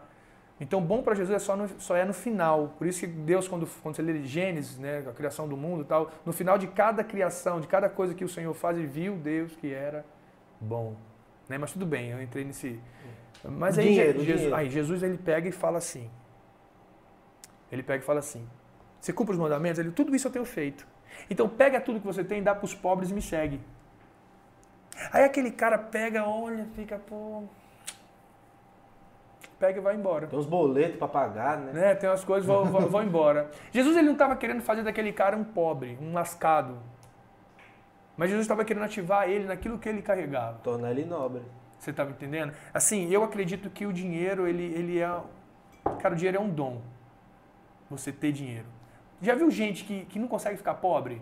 Você tira tudo dele, ele começa do zero e volta, mano. Por mais que você tire, Esses aí são o pessoal de Brasília. Não, essa galera aí, não. Eu tô Só falando. que nunca fica não, pobre é Eu esse tô falando uma galera que tem o Cadê dom. Tem uma galera que tem o dom pra fazer o dinheiro. É, que tipo, que mesmo tá, É você tira tudo dele, né? vai Já lá, viu? Tipo Aham. o dono da Wizard. Pô, eu vi uma vez o para Silvio Santos, Silvio Santos pagou e falou assim, cara, se você tirar tudo de mim agora, eu consigo voltar ao que eu era. O que eu sou, eu consigo. Eu, eu, eu- um cara lá então, falou. tem, ele tem essa... Tem gente que tem esse, essa, essa coisa. E o que Jesus estava querendo fazer é justamente ativar ele naquilo que ele era, aquilo que ele carregava, mas o coração dele estava no dinheiro. O dinheiro é bênção, o dinheiro é muito bom. O dinheiro dá para ajudar muitas pessoas. Mas o dinheiro não pode mandar em você, o dinheiro é para é servir alguém. O dinheiro não pode ser o seu Deus. O que, que Jesus está falando? Cara, você não pode ter o dinheiro como Deus, como algo que vai governar a tua vida. Então como você encara? Então, o dinheiro é um instrumento, é algo que Deus nos dá para servir. Para servir alguém. E o que vai fazer a diferença é como você Como vai usar. você vai ver isso. Né? Quando você é dominado por mamão, pela grana, mano, até, você não pensa no outro. Olha, você, faz Você só pensa em você. cara, Você E- quer melhorar, você quer ganhar, você quer ter. Tudo que eu tenho hoje é, é dado, mano. Tudo. Eu tenho um carro que eu ganhei. Entendeu? Teve uma pessoa que nem é da nossa igreja, uma pessoa que veio na minha casa, falou: Ei, Deus mandou te dar um carro. E eu para receber. Eu falei, cara, não, mas eu não quero, não. assim, né? Eu não quero, não. Ah, não, mas ele mandou te dar. Eu falei, mas, cara, eu... e para eu receber foi um, foi, um- mano, eu falei, rapaz, e a pessoa, e você? Tal. A pessoa me deu um carro. Eu não, eu não tenho, ah, se você for lá na tribo, eu não tenho palavra de oferta, mano. Vem, Deus vai te dar um carro, Deus vai te abençoar, Não, você vai é- ter, você vai ganhar. Sabe o que que eu falo? Eu falo, mano, se você vai ofertar, talvez você vai ofertar e não vai ter a pizza para comer depois do culto. Eu falo isso direto, o Pedrinho tá aqui, Quem eu falo direto. Mas, mas assim, cara, é a forma de você mostrar a sua adoração ao Sim. Senhor, com as suas finanças. Entendeu? E quando você tem um ambiente onde tudo é muito aberto, muito claro, né? As pessoas olham pra gente e falam assim: pô, mano, como que a gente consegue manter É, essa é do que eu o tenho. projeto? Porque todo mundo sabe que a igreja é pequena. consegue manter sua E como é que vida? vocês conseguem? É o contrário, já tem outros lugares que é outra estrutura. É muito grande a estrutura, é muita grana que entra e os caras não tem nada. Aham. Aí já é, o- já é o contrário. Pô, mas e aí? E aí eu já aproveito também, como essa é uma questão bem, bem atual também, eu já aproveito para entrar na questão dos jovens. Como você enxerga essa nova geração de jovens dentro da igreja? Esse TikTok que vai pra sua E- igreja. Ah, cara, E na moral, aproveita- assim, TikTok é chato pra E caralho. aproveito para falar vendo? que eu fiquei sabendo que a galera lá da igreja, da tribo de Gade, tá toda assistindo a nossa Ah, é? O pessoal aí então da um tribo. beijo. Tribo de Gade. Um beijo, tá todo mundo lá assistindo no telão Que legal, e que tal. legal. Achei bem legal. No E telão? eu fiquei. É, tem um.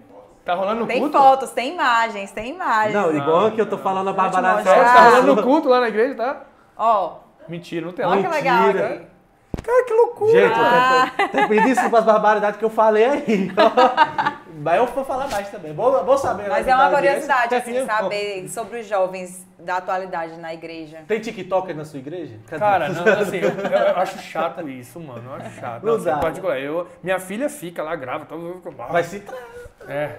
Você tem que fazer o de Assim, Deus. eu agora. acho que é porque eu vim dessa, dessa Jesus. cultura underground, do, do, do- do metal, tal, tal. Eu sou um pouco careta, assim, pra muita Eu coisa. também sou- não consigo. Vou ter que me É. abrir agora pro TikTok. É. Mas que também não é uma coisa que você proíbe não, seu filho também fazer, não por proíbo exemplo. também, né? Mas, mas assim... A gente eu- aceita todo mundo. É, né? eu vejo assim que a, que a juventude de hoje, a juventude de hoje, assim, eu vejo que é um pouco fútil, mano.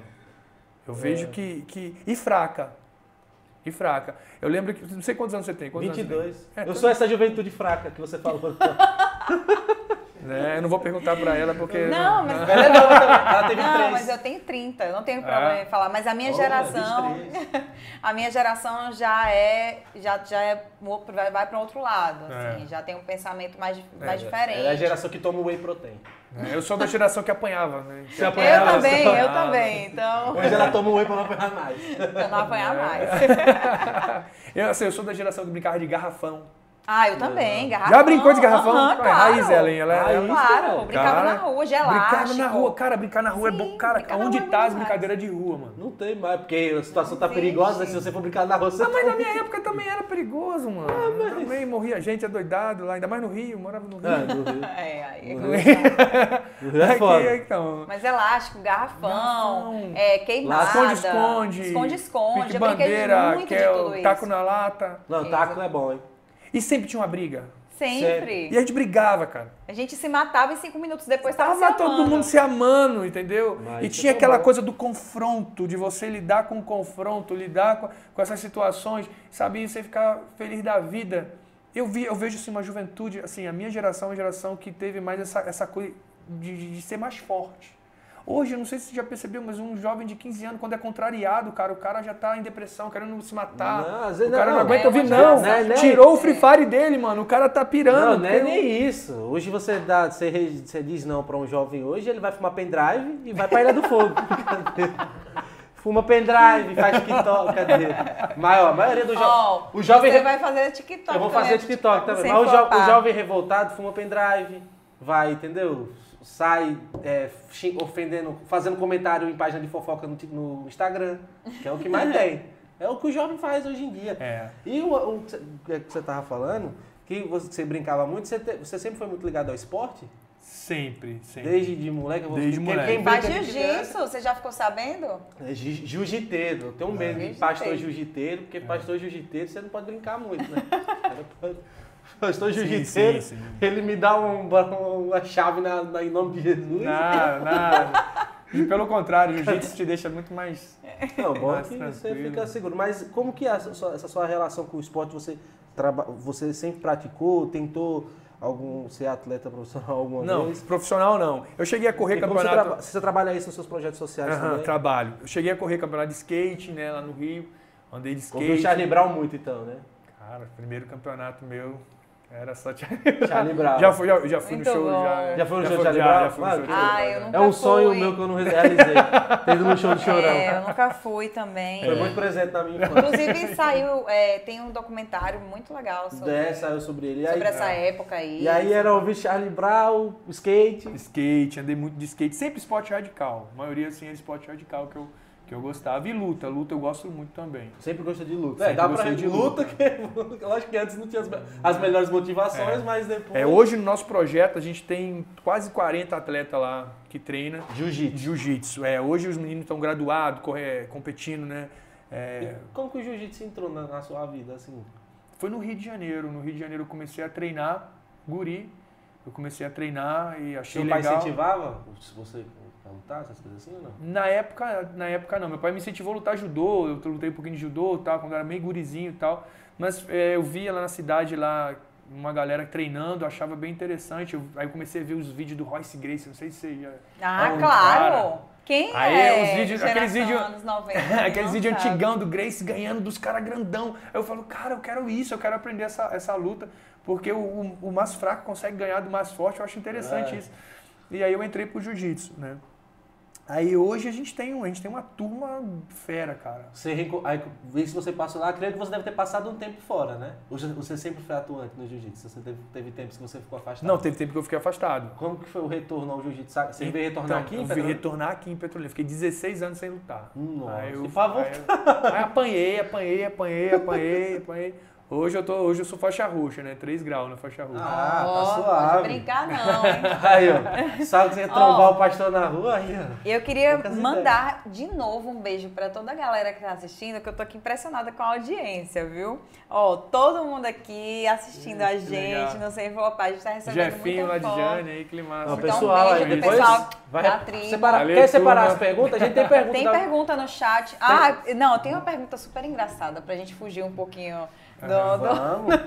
perguntaram, a gente colocou uma caixinha de perguntas, né? A gente sempre leva um pouquinho para esse lado do humor e tal. E a gente colocou uma caixinha de perguntas e com jovens, né? A gente sabe Ah. que tudo pode vir. Esses jovens que Aí têm um humor bom, eu gosto deles. elogiaram muito o seu cabelo e perguntaram qual condicionador o pastor Eu, eu ia perguntar isso aí. Qual que é o shampoo, o condicionador que você usa? O que tem. Eu acho que eu vou... O que tem. É igual a vacina. O que tem, mano, eu vou, É pego, igual a vacina, passo no o que. O que tem eu passo no cabelo e pronto. Pronto. Ah, tá dá um trabalhinho, não? Não, mas nem trato no cabelo, cara. Você pensa que eu sou ruim. Ah. Um tempo atrás eu tava de dread, cara. Há um tempo atrás eu botei dread, aí eu não aguentei porque Muito coçou, calor, né? coçou minha cabeça, começou a coçar minha cabeça. Todo mundo que usa dread Aí, fala. Mano, pastor de dread eu ia respeitar, hein? Pô, eu tava de dread, mano. Eu ia Ah, respeitar. que massa, velho. Tem pergunta da nossa. Da, da Tem nossa... pergunta também no, no chat, no YouTube? Ah, não, pior que ele separar aqui as perguntas, a gente vai lendo aqui já. Cadê? Eu tô aqui. Ah, tô. tem um aqui, muito interessante. Se minha esposa me colocar chifre e eu aceitar, eu vou pro céu? Essa é difícil. Vou pro céu, esse vou pro céu aí. É É. complicado, né? é. Nossa amiga. É porque a gente Rapaz. sabe quem foi que mandou a pergunta, né? E a gente tá, entendeu? Mas pode responder. O cara que. O cara que. O cara que a esposa, né? E ele aceitou ali e tal. E aí? Então, Vai pro céu? cara, é adu- é, o que ela tá fazendo é adultério, né? Diante da nossa crença, nossa fé, que a gente crê, o que as, as escrituras falam. Ela tá cometendo pecado de adultério e ele tá sendo conivente, né? Ele tá. Ele, tá, Ele é cúmplice, ele é então. cúmplice, né? Do É, babado. ele Aí, tá- ó. Você, meu Então, amigo. se continuar desse jeito, pro céu, eu acho que Você não vai, né? você não vai. Se continuar assim, né? Mas a gente só sabe quem vai quem vai estar com Cristo Ah, é, é. no final. É Aquilo que eu estava falando, para Deus só é bom quando termina. Então, muita coisa boa pode ficar ruim, muita coisa ruim pode ficar boa. É. O jogo E só acaba o quando. O jogo só acaba quando o juiz apita. E Tem é mais isso. perguntas, Não, gente? Adão tinha umbigo, é foda. Adão tinha umbigo, aí não dá, né? Mas daí, se você mandar as outras as outras perguntas. É, mas gostou? Tá gostando? Gostou? Massa, cara, legal, legal. Vamos pro só, seu, seu público que tá assistindo, pessoal aí, ó. Assiste sem flopar aí também, fica aí, que tem muita coisa boa aqui, né? Não é não, Nilton? Não, eu tô Tem esperando. mais uma pergunta? Não, aqui a gente tem vários. No chat, olha aí, separa a dire- direção. Ah, não, mas aí Abre aí o chat pra gente ver o que é que, o que, é que temos de perguntas. eu nem pensei que ia ir daí. Não, porque tem uma galera assistindo e eu acho super legal essa, essa questão do jovem estar envolvido com a igreja. E eu acho que justa- justamente o seu estilo, a sua forma de levar, atrai, né? Tudo isso acaba É, atraindo nas a galera. escrituras é, diz assim, né? Jovens, eu, eu vos escolhi porque sois fortes. O jovem ele tem essa força, ele tem essa garra de desafiar, né? É, é engraçado que quando a gente é mais jovem, a gente não tem medo, não tem, né? Menos medo, né? Hoje eu faço coisa que eu falo assim, mano, que. E antigamente eu não tinha medo do que, da- das consequências e tal. E gosta de desafiar e tal. E jovens que andam com o Senhor, que estão alinhados com o Senhor. Né? Nós temos uma juventude hoje que só pensa nisso, cara, em fazer a vontade de, de, de Deus e, Caraca. e ajudar o próximo. E, Aí, pastor, você tá bombado E dá nesse- todo o coração. vídeo? Você tá forte no vídeo. Você vai ver depois, você vai ficar feliz. Você tá, ó, Tô, tô grandão, tô. você tá, você tá, você tá louco. Ainda bem, essa, essa mesa é boa que esconde a barriga. É bem legal. Não, sério, você vai gostar. O quadro ficou, você tá muito, você tá parecendo, tá um pastor bombado, hein? Tem muita gente aí, né, falando com a gente. Isso, pode, vai, é, voltando, pode continuar que eu vou lendo aqui, mas você Ah. tava falando do, do esporte do jiu-jitsu. Aí no caso aqui, você tá faixa roxa, aí É. como que vo- você voltou, no caso, você só treina na academia, você tem uma academia, vocês treinam, Então, como que você... nó- Como que você leva essa ação já para as pessoas que você ajuda? Então, Como- lá na igreja, lá na igreja entrou um rapaz, né? O nome dele é Rômulo.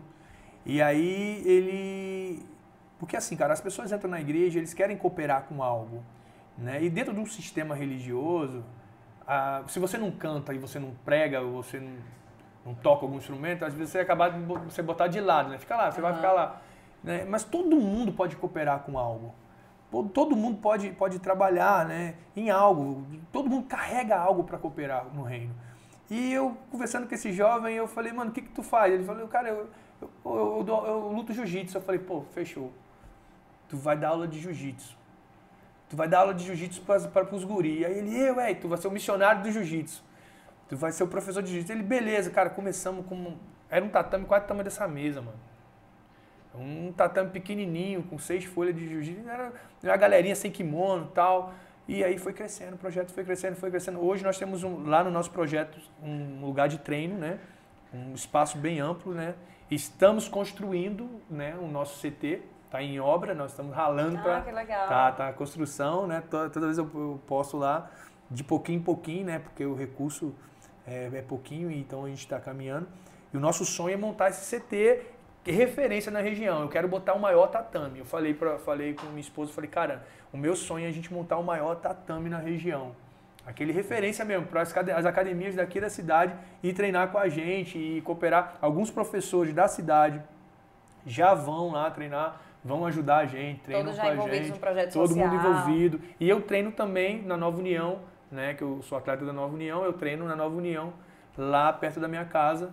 Né? Lá é onde eu, eu faço né, Uhum. os treinos. Aí, o pessoal aí, ó, pastor também, né? pastor é jiu-jiteiro também. Entendeu? Tem a obra, tem a bênção. que Agora eu não sou fã de campeonato, mano. Você não gosta de De campeonato? jiu-jitsu, não. Por que você não gosta de Cara, é muita pressão, cara. A galera que tá vendo aí, é- lá, da igreja lá tem uma tropa que luta jiu-jitsu, uma galera. É muita pressão, mano, é muita pressão. E aí eu não aguento, eu fico. Aquela coisa. Pô, eu fui num campeonato. Mais pressão na você? Você fica doido? Eu fui no Você é campeonato. torcedor pra caralho. Não, eu fui no campeonato e eu tinha que emagrecer 4 quilos. Eu fiz isso em 3 dias, 2 dias, sei lá. Nossa. Eu só corria, corria, corria, corria. Na, na hora da minha luta, eu, eu, eu, eu tava em jejum, mano. Correndo, tava em jejum e tal. Tipo assim, cinco minutos pra luta, eu subi, peguei um cachorro quente, joguei ele na boca e, e bebi água pra poder Não, lutar. preparo tá legal. Meu Deus. Entendeu? Preparo legal. E tipo assim, Você que- não, e, e o tá lado, e, o, e o lado do psicológico, eu tava na minha casa, um dia antes da luta, eu, eu procurei na lista quem ia lutar comigo. Aí eu olhei um nome, aí eu entrei e falei, pô, vou ver o cara, pô, vou ver, peguei um nome pra, no Instagram, pá, entrei. Na hora que eu olhei o tamanho do cara, eu falei, meu amigo. E eu acho que nesses casos o psicológico acaba Já influenciando era, eu olhei, eu falei, o cara mais. segurança, tá olhando, pá. Eu falei, caraca, mano, o cara é fortão.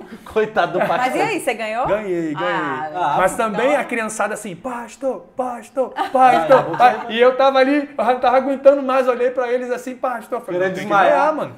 Eu tenho que ganhar Tem aqui. que né? ganhar agora, porque É. não posso, com essa criançada, esses jovens. E É. isso é muito legal, porque acaba sendo uma forma de, deles se espelharem É. em você, né? Com certeza, com certeza. Porque o esporte, principalmente as artes marciais, também ele, ele também traz, o esporte traz uma questão muito interessante, que é a questão da disciplina, da, da- Ah, do compromisso. oportunidade também Do da pessoa- respeito também, né? É. Oportunidade também.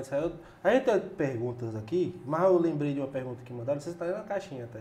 Que é o que fazer com a vizinha fofoqueira?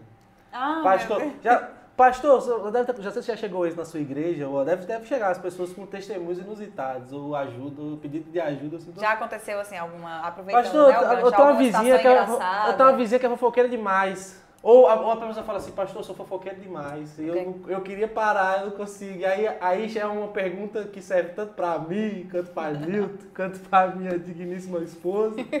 A gente que é muito fofoqueira. Como, que- como é que o evangélico lida com fofoca? Ô, cara, é complicado, né? Dentro da igreja. É, Tem, fofo- assim, é, tem, fofoca dentro da tem. igreja? Tá Claro que tem, em todo lugar, né? Tem fofoca, né, cara? Cara, Já aconteceu É alguma uma- situação engraçada, assim, inusitada lá dentro da igreja, assim, relacionada a isso? ou, a- ou de pessoas que Hoje, falaram, hoje não, mano. Hoje, assim, graças a Deus, a gente tá, tá vivendo em paz, né?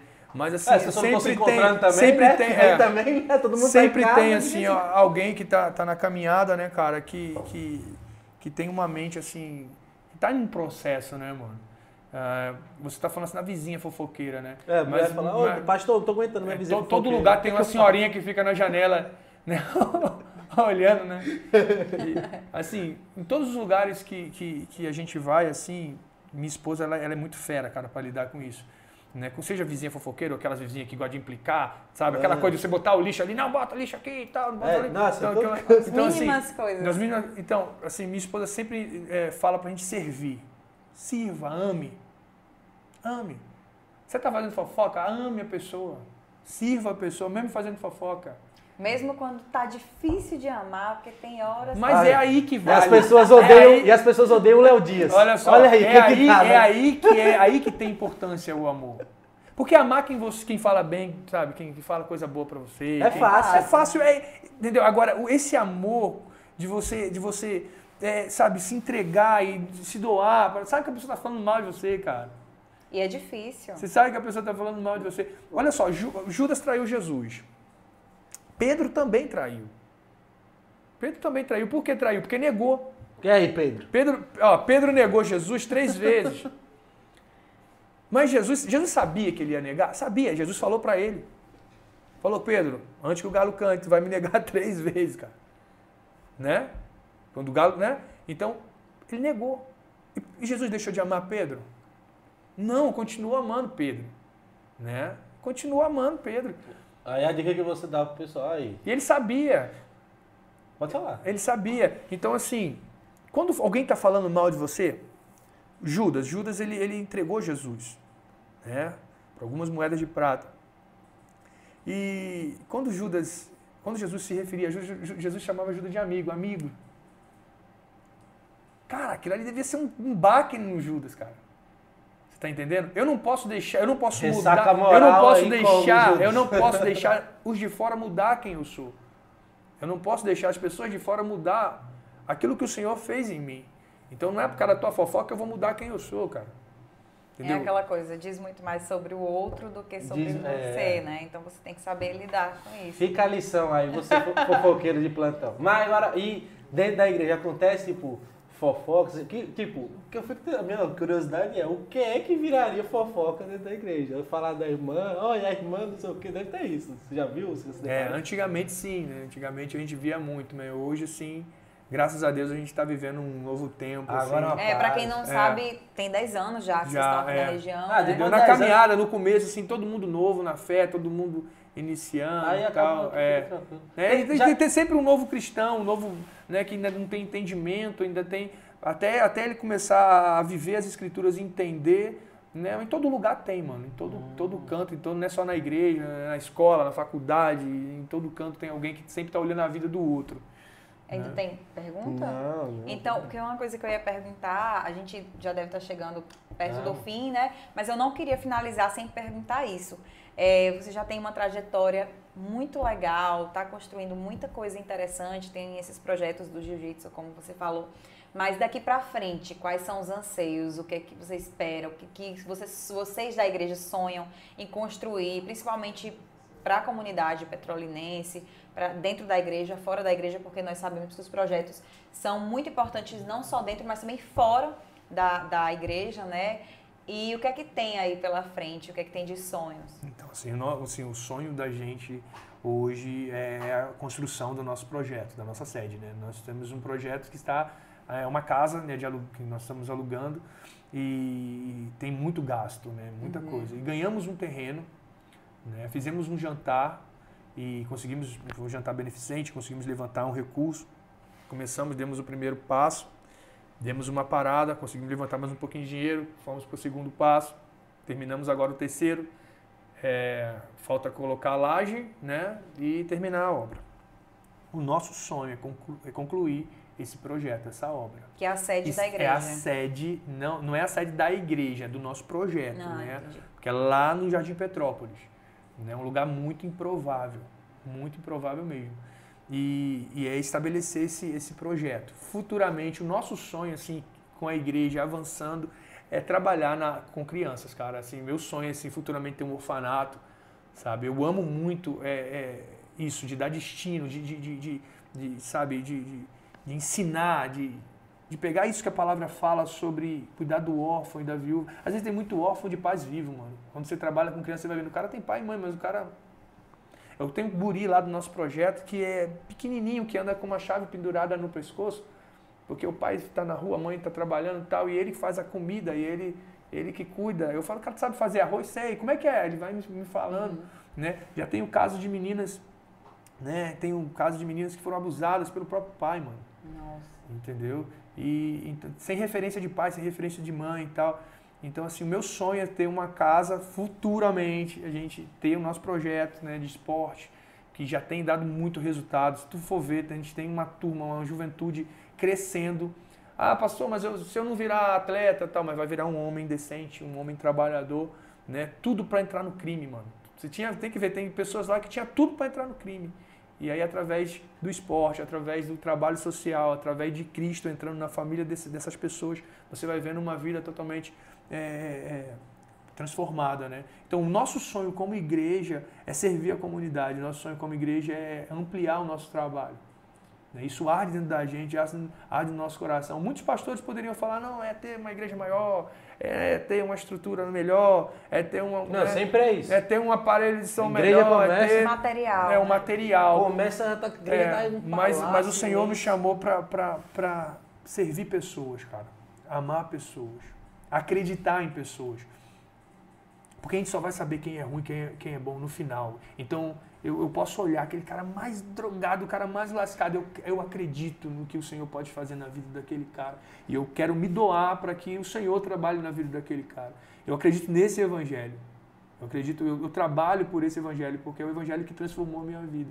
É o Cristo que eu conheci. Né? Eu costumo falar uma coisa: quem me chama de evangélico é a revista Veja. A palavra evangélico não está na Bíblia. Você é um evangélico. Quem me, que botou esse título em mim é a mídia, a revista. Né? A Bíblia me chama de filho de Deus. Todos aqueles que o receberam foram feitos filhos de Deus. Né? E o filho de Deus ele tem que se parecer com o Pai. Então, assim, se você fala assim, ah, eu, eu sou crente em Cristo, tal, tal, tal, mas você olha para a vida do cara, o cara não tem nada de Cristo na vida dele. Às vezes o religioso, você olha pra cara dele, ele tem mais ódio no olhar dele do que, do que amor, mano. Fala assim, é que eu, eu me deparo Você tá entendendo? Teve um dia que eu tava tentando abrir a chave do projeto e lá, quando o sol pegava, não sei que doideira era aquela, na, na fechadura, demorava a abrir, travava. E aí eu suando num calor danado e tal. E aí veio uma moça com saião até no pé. E aí veio soltando raio pelo olho. Quando ela me viu assim, ela tava me fuzilando, Nossa. mano. Aí ela querendo, tipo assim, como se fosse Deus, sabe? Ela olhou para mim e falou assim: Ei! Eu olhei para ela: Jesus te ama e quer te salvar. E eu. Amém, Nossa, mano. Você é doido. Amém, mano. Vai me cara, bater? Eu tava vendo raiva, tava vendo é um raio que ela ia lançar em mim. Mas o Cristo que eu conheço, ele tem um olhar de amor, de compaixão e de misericórdia. Você vive, você, no caso, só, até a gente está caminhando perto do filme, mas só uma dúvida, você, no caso, você vive inteiramente para esse propósito. Você não desenvolve, você não tem uma, uma, uma atividade financeira, por exemplo, um, você, você só... Eu sou um missionário integral.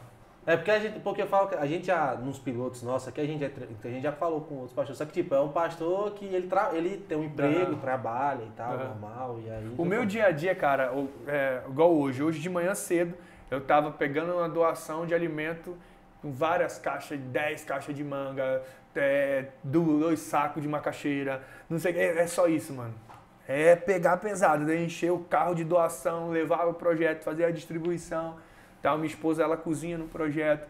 Então, assim, a gente rala pra caramba, cara. Cada um, uma vida, cada um numa área. Tinha, é um trabalho missionário. Não, não, não. Falando... A gente vive com a oferta dos irmãos. Alguns irmãos nos ajudam, a, a, a igreja coopera com a gente também. É, falando sobre isso. Tem que mandar um salve, né? Um salve, é. Tem um pessoal, uma galera do Rio Grande do Norte assistindo a gente. Josafá da Josafá Silva. Josafá da Silva pediu para mandar um ah, alô. Ah, sim, meu irmão, cara. Pra Natal. Aí, ó, manda, ah, manda um alô para Natal. Aí, Fafá, valeu. E tem mais uma última pergunta, chama de fa, né, Chama de Fafá porque não dá pra... Antes da gente finalizar, tem mais uma pergunta, né? É, uma pessoa perguntou qual a importância da vida com o legado. Complexo, né? Com o legado em si. Sim, sim. Louco, né? Cara, é top isso. É, o Gregório falava muito isso. O Gregório é o cara que, que, que, que e falou sobre a tribo de Gad a primeira vez, né? E ele falava muito sobre legado. Né? É deixar uma marca para a próxima geração, né? É, eu lembro que uma vez, sabe, a primeira vez que o Senhor tocou na minha vida em relação a legado, eu estava em Niterói trabalhando, eu trabalhava levando crianças da PAI. tinha uma vanzinha e levava as crianças da PAI. Foi até interessante para eu conseguir esse emprego, porque eu tive que ser aceito pelo líder da turma. Quando me colocaram para trabalhar, o Guilherme, ele tinha DAO, ele tem Down, ele, ele falou assim, calma aí, você é um novo motorista? Aí eu falei, sou. Deixa eu perguntar pra minha galera se eles vão te aceitar. Aí eu falei, eita, cara, ele foi lá, conversou. Aí ele voltou, eles te aceitaram. Ele era roqueiro, botava um óculos escuro, botava o braço para fora da van, botava um rock ah, e ficava assim, hora. ó. E aí, rolando rock and roll, a gente passando na orla, na praia e tal, e ele viu uma mulher falar, olá, bela, olá, bela dama. Eu, oxe. aí passava um policial, olá, bom policial. Aí passava um cara limpando a rua, olá, bom trabalhador. Aí o rapaz, ele ia cumprimentando todo mundo, olá, bela dama, olá, senhor. Aí ele tinha uma namorada, cara, que era a Carol. Aí a Carol falava assim, Lelo, Lelo, para. Fico com vergonha, Lelo, para. Aí ele falava assim, me deixa, Carol. Porque quando eu morrer, eu quero ser lembrado. Como Guilherme era um homem bom. Guilherme ajudava as pessoas. Aí ele falava uma coisa que eu não entendi. Ele falava, Guilherme dava o relógio para os bandidos. Eu falava... Pra dar o relógio dos bandidos. É. Mas, Mas vai para ele encontrar a hora de se converter. É. Aí, até hoje eu não entendo porque ele falava isso. Mas aí na hora que ele falou aquilo, o Senhor falou comigo sobre isso. Cara, tu vai morrer, mas o que você vai deixar para a próxima geração? Sabe? É você tem um sentido, sabe? A tua vida tem um sentido, é você deixar uma marca. Seu legado. O seu legado. Sim. Todos os homens da Bíblia deixaram um legado. Hoje você lê, você lê as cartas de Paulo, você fala assim: caramba, cara, olha que loucura, olha o que esse cara viveu, mano. Olha o que ele deixou, olha o que ele escreveu, olha o que ele deixou pra gente ler. E quantas pessoas se convertem lendo as cartas de Paulo? Ele continua ganhando gente para Cristo. Então, assim, é você viver né, e deixar se gastar naquilo que o Senhor está fazendo. E quando você morrer, você vai continuar falando, mesmo morto. E você vai ser lembrado, né, por alguma coisa isso é importante. Isso é muito legal. A sua história vai continuar falando. Tá vendo, jovens? Tá vendo Aprendam. Se importem com o legado. O que, que as pessoas vão lembrar de você? Fica aí o questionamento. Só fumar pendrive e postar em direta, postar em direta no Pedrinho, Instagram? Pedrinho parou de fumar pendrive. Ele era, ele era sócio da Ilha do Fogo, Pedrinho. Ele era sócio da Ilha do Pedro. Qual que é o legado que você vai deixar? Visitante da Ilha do Fogo? É isso que você quer que as pessoas lembrem de você? Como uma pessoa que, entendeu? Vai pro álcool, faz besteira, é, liga pra ex depois, entendeu? Esses, esses caras que fazem esses negócios. É, é, assim que é o seu legado? Você, meu amigo, que, que tá vendo, você sabe porque que eu tô te falando isso. É. Então. o seu amigo que tá vendo tá lá do outro lado falando. E é. preste atenção, entendeu? Lembre-se. Qual o legado que você vai deixar? É porque eu tô tentando fazer um é. amigo meu parar de fumar pendrive. Oh, meu Deus. E, entendeu? Parar e de voltar com ele a Ele acrescentar mais alguma e, coisa. E assim, e eu tô aqui hoje pregando o evangelho do reino e anunciando as boas novas através do legado do meu pai. Meu pai, né, ele, ele que me ensinou tudo isso, eu vi, né, meu pai. Hoje meu pai, ele tá como se fosse aposentado, né, que fala, né, na igreja, tá jubilado. Aposent... É, como que é a tá jubilado. do pastor? Não, hoje ele tá jubilado, ele trabalhou 40 anos no ministério, implantando igrejas e tal, e hoje a igreja é como se se aposentou ele. Mas isso eu acho errado, eu não concordo. Porque, assim, por mais que. Porque por mais que você esteja com idade, querido, você pode pregar a palavra, você, não, você pode fazer algo. Não entendeu? tem plano de aposentadoria para meu pai, então. Meu pai ele não para, ele tá vendo lá, ele não para. E não pode parar, não. Tem que, o pessoal tem que bolar aí a previdência do, dos pastores aí. Porque esse aposentado. INSS, é, o INSS aí, ó. Vocês, a gente tem muitas campanhas para o INSS e para o FGTS, né? Aqui, para CLT, a gente tem diversas campanhas, como já fizemos anteriormente. e outras profissões, mas é isso, entendeu? Porque tem que ter um plano de aposentadoria, não dá para fazer a mesma coisa. Acho que nem eu, acho aí, é uma opinião minha, acho que nem um pastor que tem uma obra tão nobre, tão aquém da, do, da realidade, da, do, da, da no, do nosso cotidiano, eu falo, né? Da gente que, que assim, que tipo, nem o pastor acho que dá para fazer a mesma coisa a vida toda, tá ligado? Acho que ele merece um descanso, acho que não vai ter condições físicas, mas como você falou, você defende, acho que tem que fazer até o limite. Até... É, o descanso ele está ele tá naquilo que. Quer descansar, morre. Que, é, que, descansa porque, depois assim, da morte. Quem está com Cristo descansa, descansa com ele fazendo. Uhum. Entendeu? O nosso descanso, o nosso prazer Brincadeira, é, gente. é estar com Cristo. Não acredito. Desculpa, é isso. Não, eu entendo, eu entendo. É, vamos pagar as contas, vamos né? pagar as contas, já deu. Que terminar, mandar Cota um de beijo. besteira, já tem um pessoal na igreja vendo a gente. Eu, eu, tenho que lembrar isso. Só desculpa, é isso aí. Depois você vai ter que ir lá ao Não, vivo, é. conhecer Eu vou. tal. Vai, vai lá conhecer lá. Se tiver louvor cara. em rock and roll, eu vou. Pô, vai ter. Aí, ó, tá Aí vendo? eu vou. Vai ter, só tu falar aí que a gente Você vai falou lá. de uma música que eu lembrei da minha infância, que a música que você ouviu pra você se converter, eu lembro que aquela incendeia É a Senhora a sua noiva. É, incendeia, Senhor, a sua igreja. Eu lembro, pai. Eu fui Eu queria ver você lá na igreja. Aí vamos eu vou você ia se tentar. segurar. É porque eu não Não sei. falar nenhuma piada lá. Ah, eu tenho, eu tenho um problema com piada. Eu- Não, eu tenho um livro, até recomendo. Ó, Aí, ela, não, é, ela fala, vixe, Fernando. Ih, fique quieto, Polícia fique quieto." Federal já deu o aval. Mas, é- mas no caso, tem um, um livro legal, que aí, e ele não é. Foi um livro que foi aceito pelos evangélicos, que é o livro do, Afonso, do Afonso Padilha, que é o humor, o, é, o Evangelho segundo o humorista. É muito. Tipo, ele, ele pega. Tem essas histórias que tem da Bíblia, ele, baseado na Bíblia, ele fez, tipo. é, histórias, tipo, engraçadas com ocasiões que já tem na Bíblia. Não é nada tipo, até os evangélicos nem é, atacaram muito o livro. O livro foi bem aceito, até que eu comprei. O livro é muito bom, que é, são versões da história com piadas, com sátira, com, trazendo até a pessoa que não conhece a história da Bíblia, ela entende e conhece a história da Bíblia. Aham. É um livro legal pra você ver que vai dar bom bagagem humorística. É. O Evangelho segundo o humorista da Afonso Eu Padilha. sempre conto piada, cara. Eu pregando, eu falo uma história, falo uma piada. Tem que ter Bem, aquela não, deixa bem, não. deixa- assim, a forma como a gente prega lá na tribo é bem livre, não tem aquela coisa, né, arcaica, aquela coisa, não vamos agora, irmão, tal. Não, eu brinco, às vezes eu erro e todo mundo ri. É, e assim, é bem livrão mesmo, bem. E essa que é a, a pegada, né, do, de, de tudo, né? Ser diferente, É. é, é, trazer também o jovem, enfim, todo mundo pra Isso perto, atrai né? muitos jovens, um ambiente de liberdade. De atrai- liberdade, Eu não exatamente. consigo, por exemplo, eu mesmo. Hoje, antigamente quando eu era criança, eu conseguia ir na igreja visitar, fazer uma visita do fim de semana, que eu achava assim, não, se eu passo a semana toda fazendo merda, eu vou na igreja no fim de semana pra dar um equilíbrio. No domingo, Que é, né, do domingo, equilíbrio. É errado esse pensamento, eu sei. Mas eu fazia isso. Só que, tipo, antes eu ainda conseguia porque eu era criança, né? Daqui a pouco eu fui ficando adolescente, pá, vida adulta, eu já não conseguia mais ir. Porque, cara, é um. Eles, tipo, eles tentam impetrar na nossa cabeça e até uma forma de falar, um jeito que é, a pessoa. Eu me sinto, sinto retraído pra caramba, eu não me sinto confortável. Porque é uma pressão, é uma fala muito.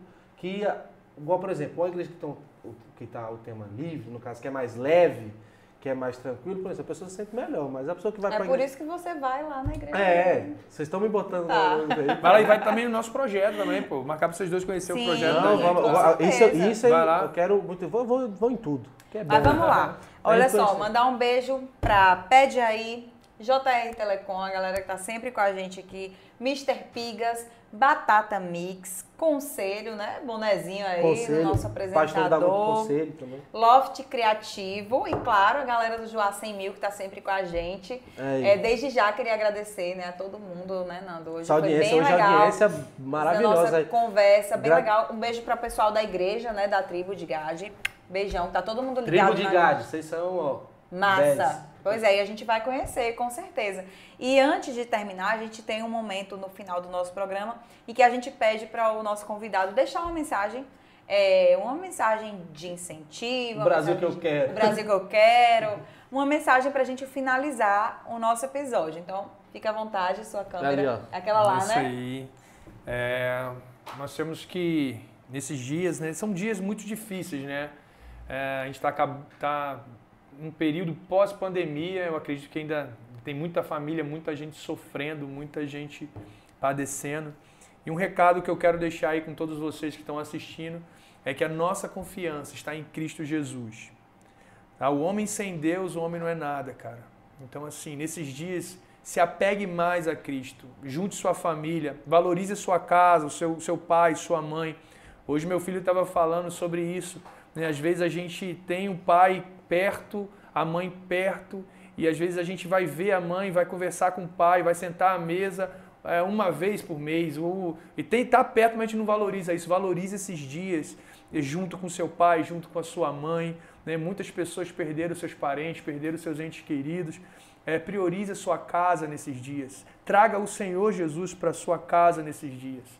Tá bom? Esse é o meu recado para vocês nesses dias. Nós precisamos. Eu acho que todo mundo está muito sensível nesses dias. Ah, é um tempo com onde certeza. todo mundo está sensível, todo mundo perdeu alguém que ama, todo mundo, sabe? E, e- e é um tempo muito favorável para a gente olhar para Cristo, sabe? E, e entender que, que Ele é amor, Ele quer colocar tudo em ordem. Quando você chama Ele para habitar dentro de você, Ele coloca tudo em ordem. E é isso. Eu quero, eu quero falar para você que está nos assistindo aí. Entregue a sua vida a Jesus, que é a melhor coisa que você vai fazer na sua vida. É isso aí, ó. Isso aí.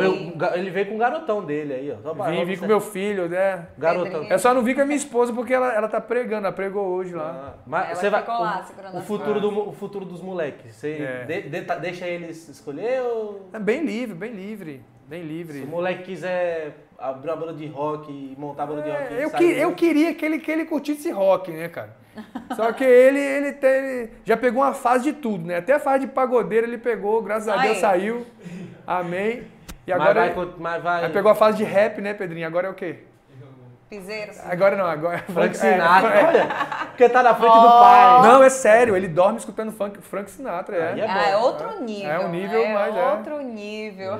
Tá vendo como é que é Então totalmente é isso, diferente. muito obrigada. Obrigado, Obrigada. eu, obrigado, muito obrigado. obrigado. Tá Foi uma aqui. honra, Me senti Muito muito, me senti muito, muito livre aqui. Ai, muito- que bom. Que bom. Essa é, Tá. essa, esse é o objetivo, né? Assim como na sua igreja, Que bom que a gente conseguiu te deixar É, também. A gente quer deixar você à livre, né? vontade. Peço desculpas pelas barbaridades. Nada, foi que- tranquilo demais, pô. Eu já falo, até dar um recado para Ricardo, nosso ouvinte do Spotify.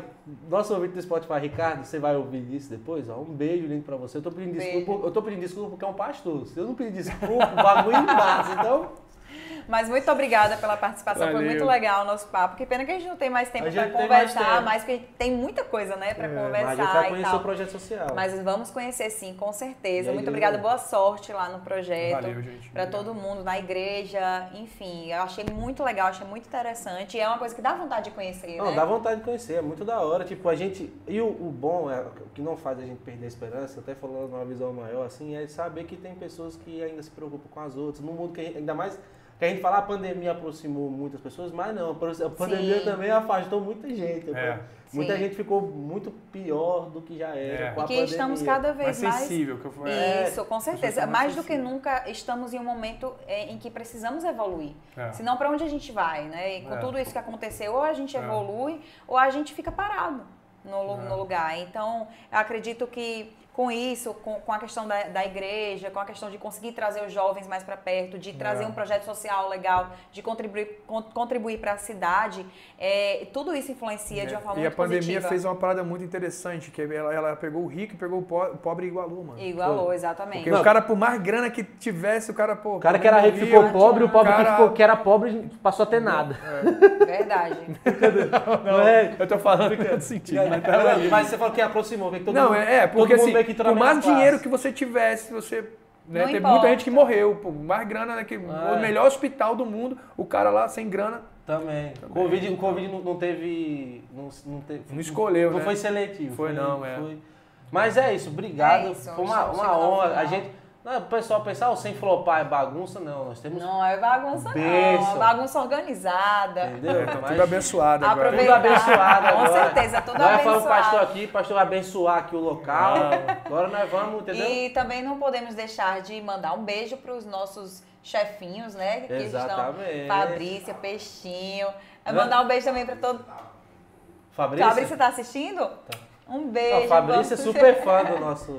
Pois é, a gente tirou foto e tudo. Tirou. Também para toda a produção, a galera que tá por trás de tudo isso, que sustenta tudo Exatamente, isso. é. E lembrando também da nossa programação de setembro, que vem aí com tudo, aniversário de Petrolina. Tem muita coisa legal para vocês. Então fiquem ligadinhos na rede Você. Não deixa de seguir no... É isso. Eu ia falar, ó, assistam você agora. Também, claro. Assistam você, agora, você agora aqui trazendo notícias quentes pra. pra Todos pra- os dias. Todos os dias vocês vão ver um cara barbudo. Não é o pastor, que tem um cabelo lindo.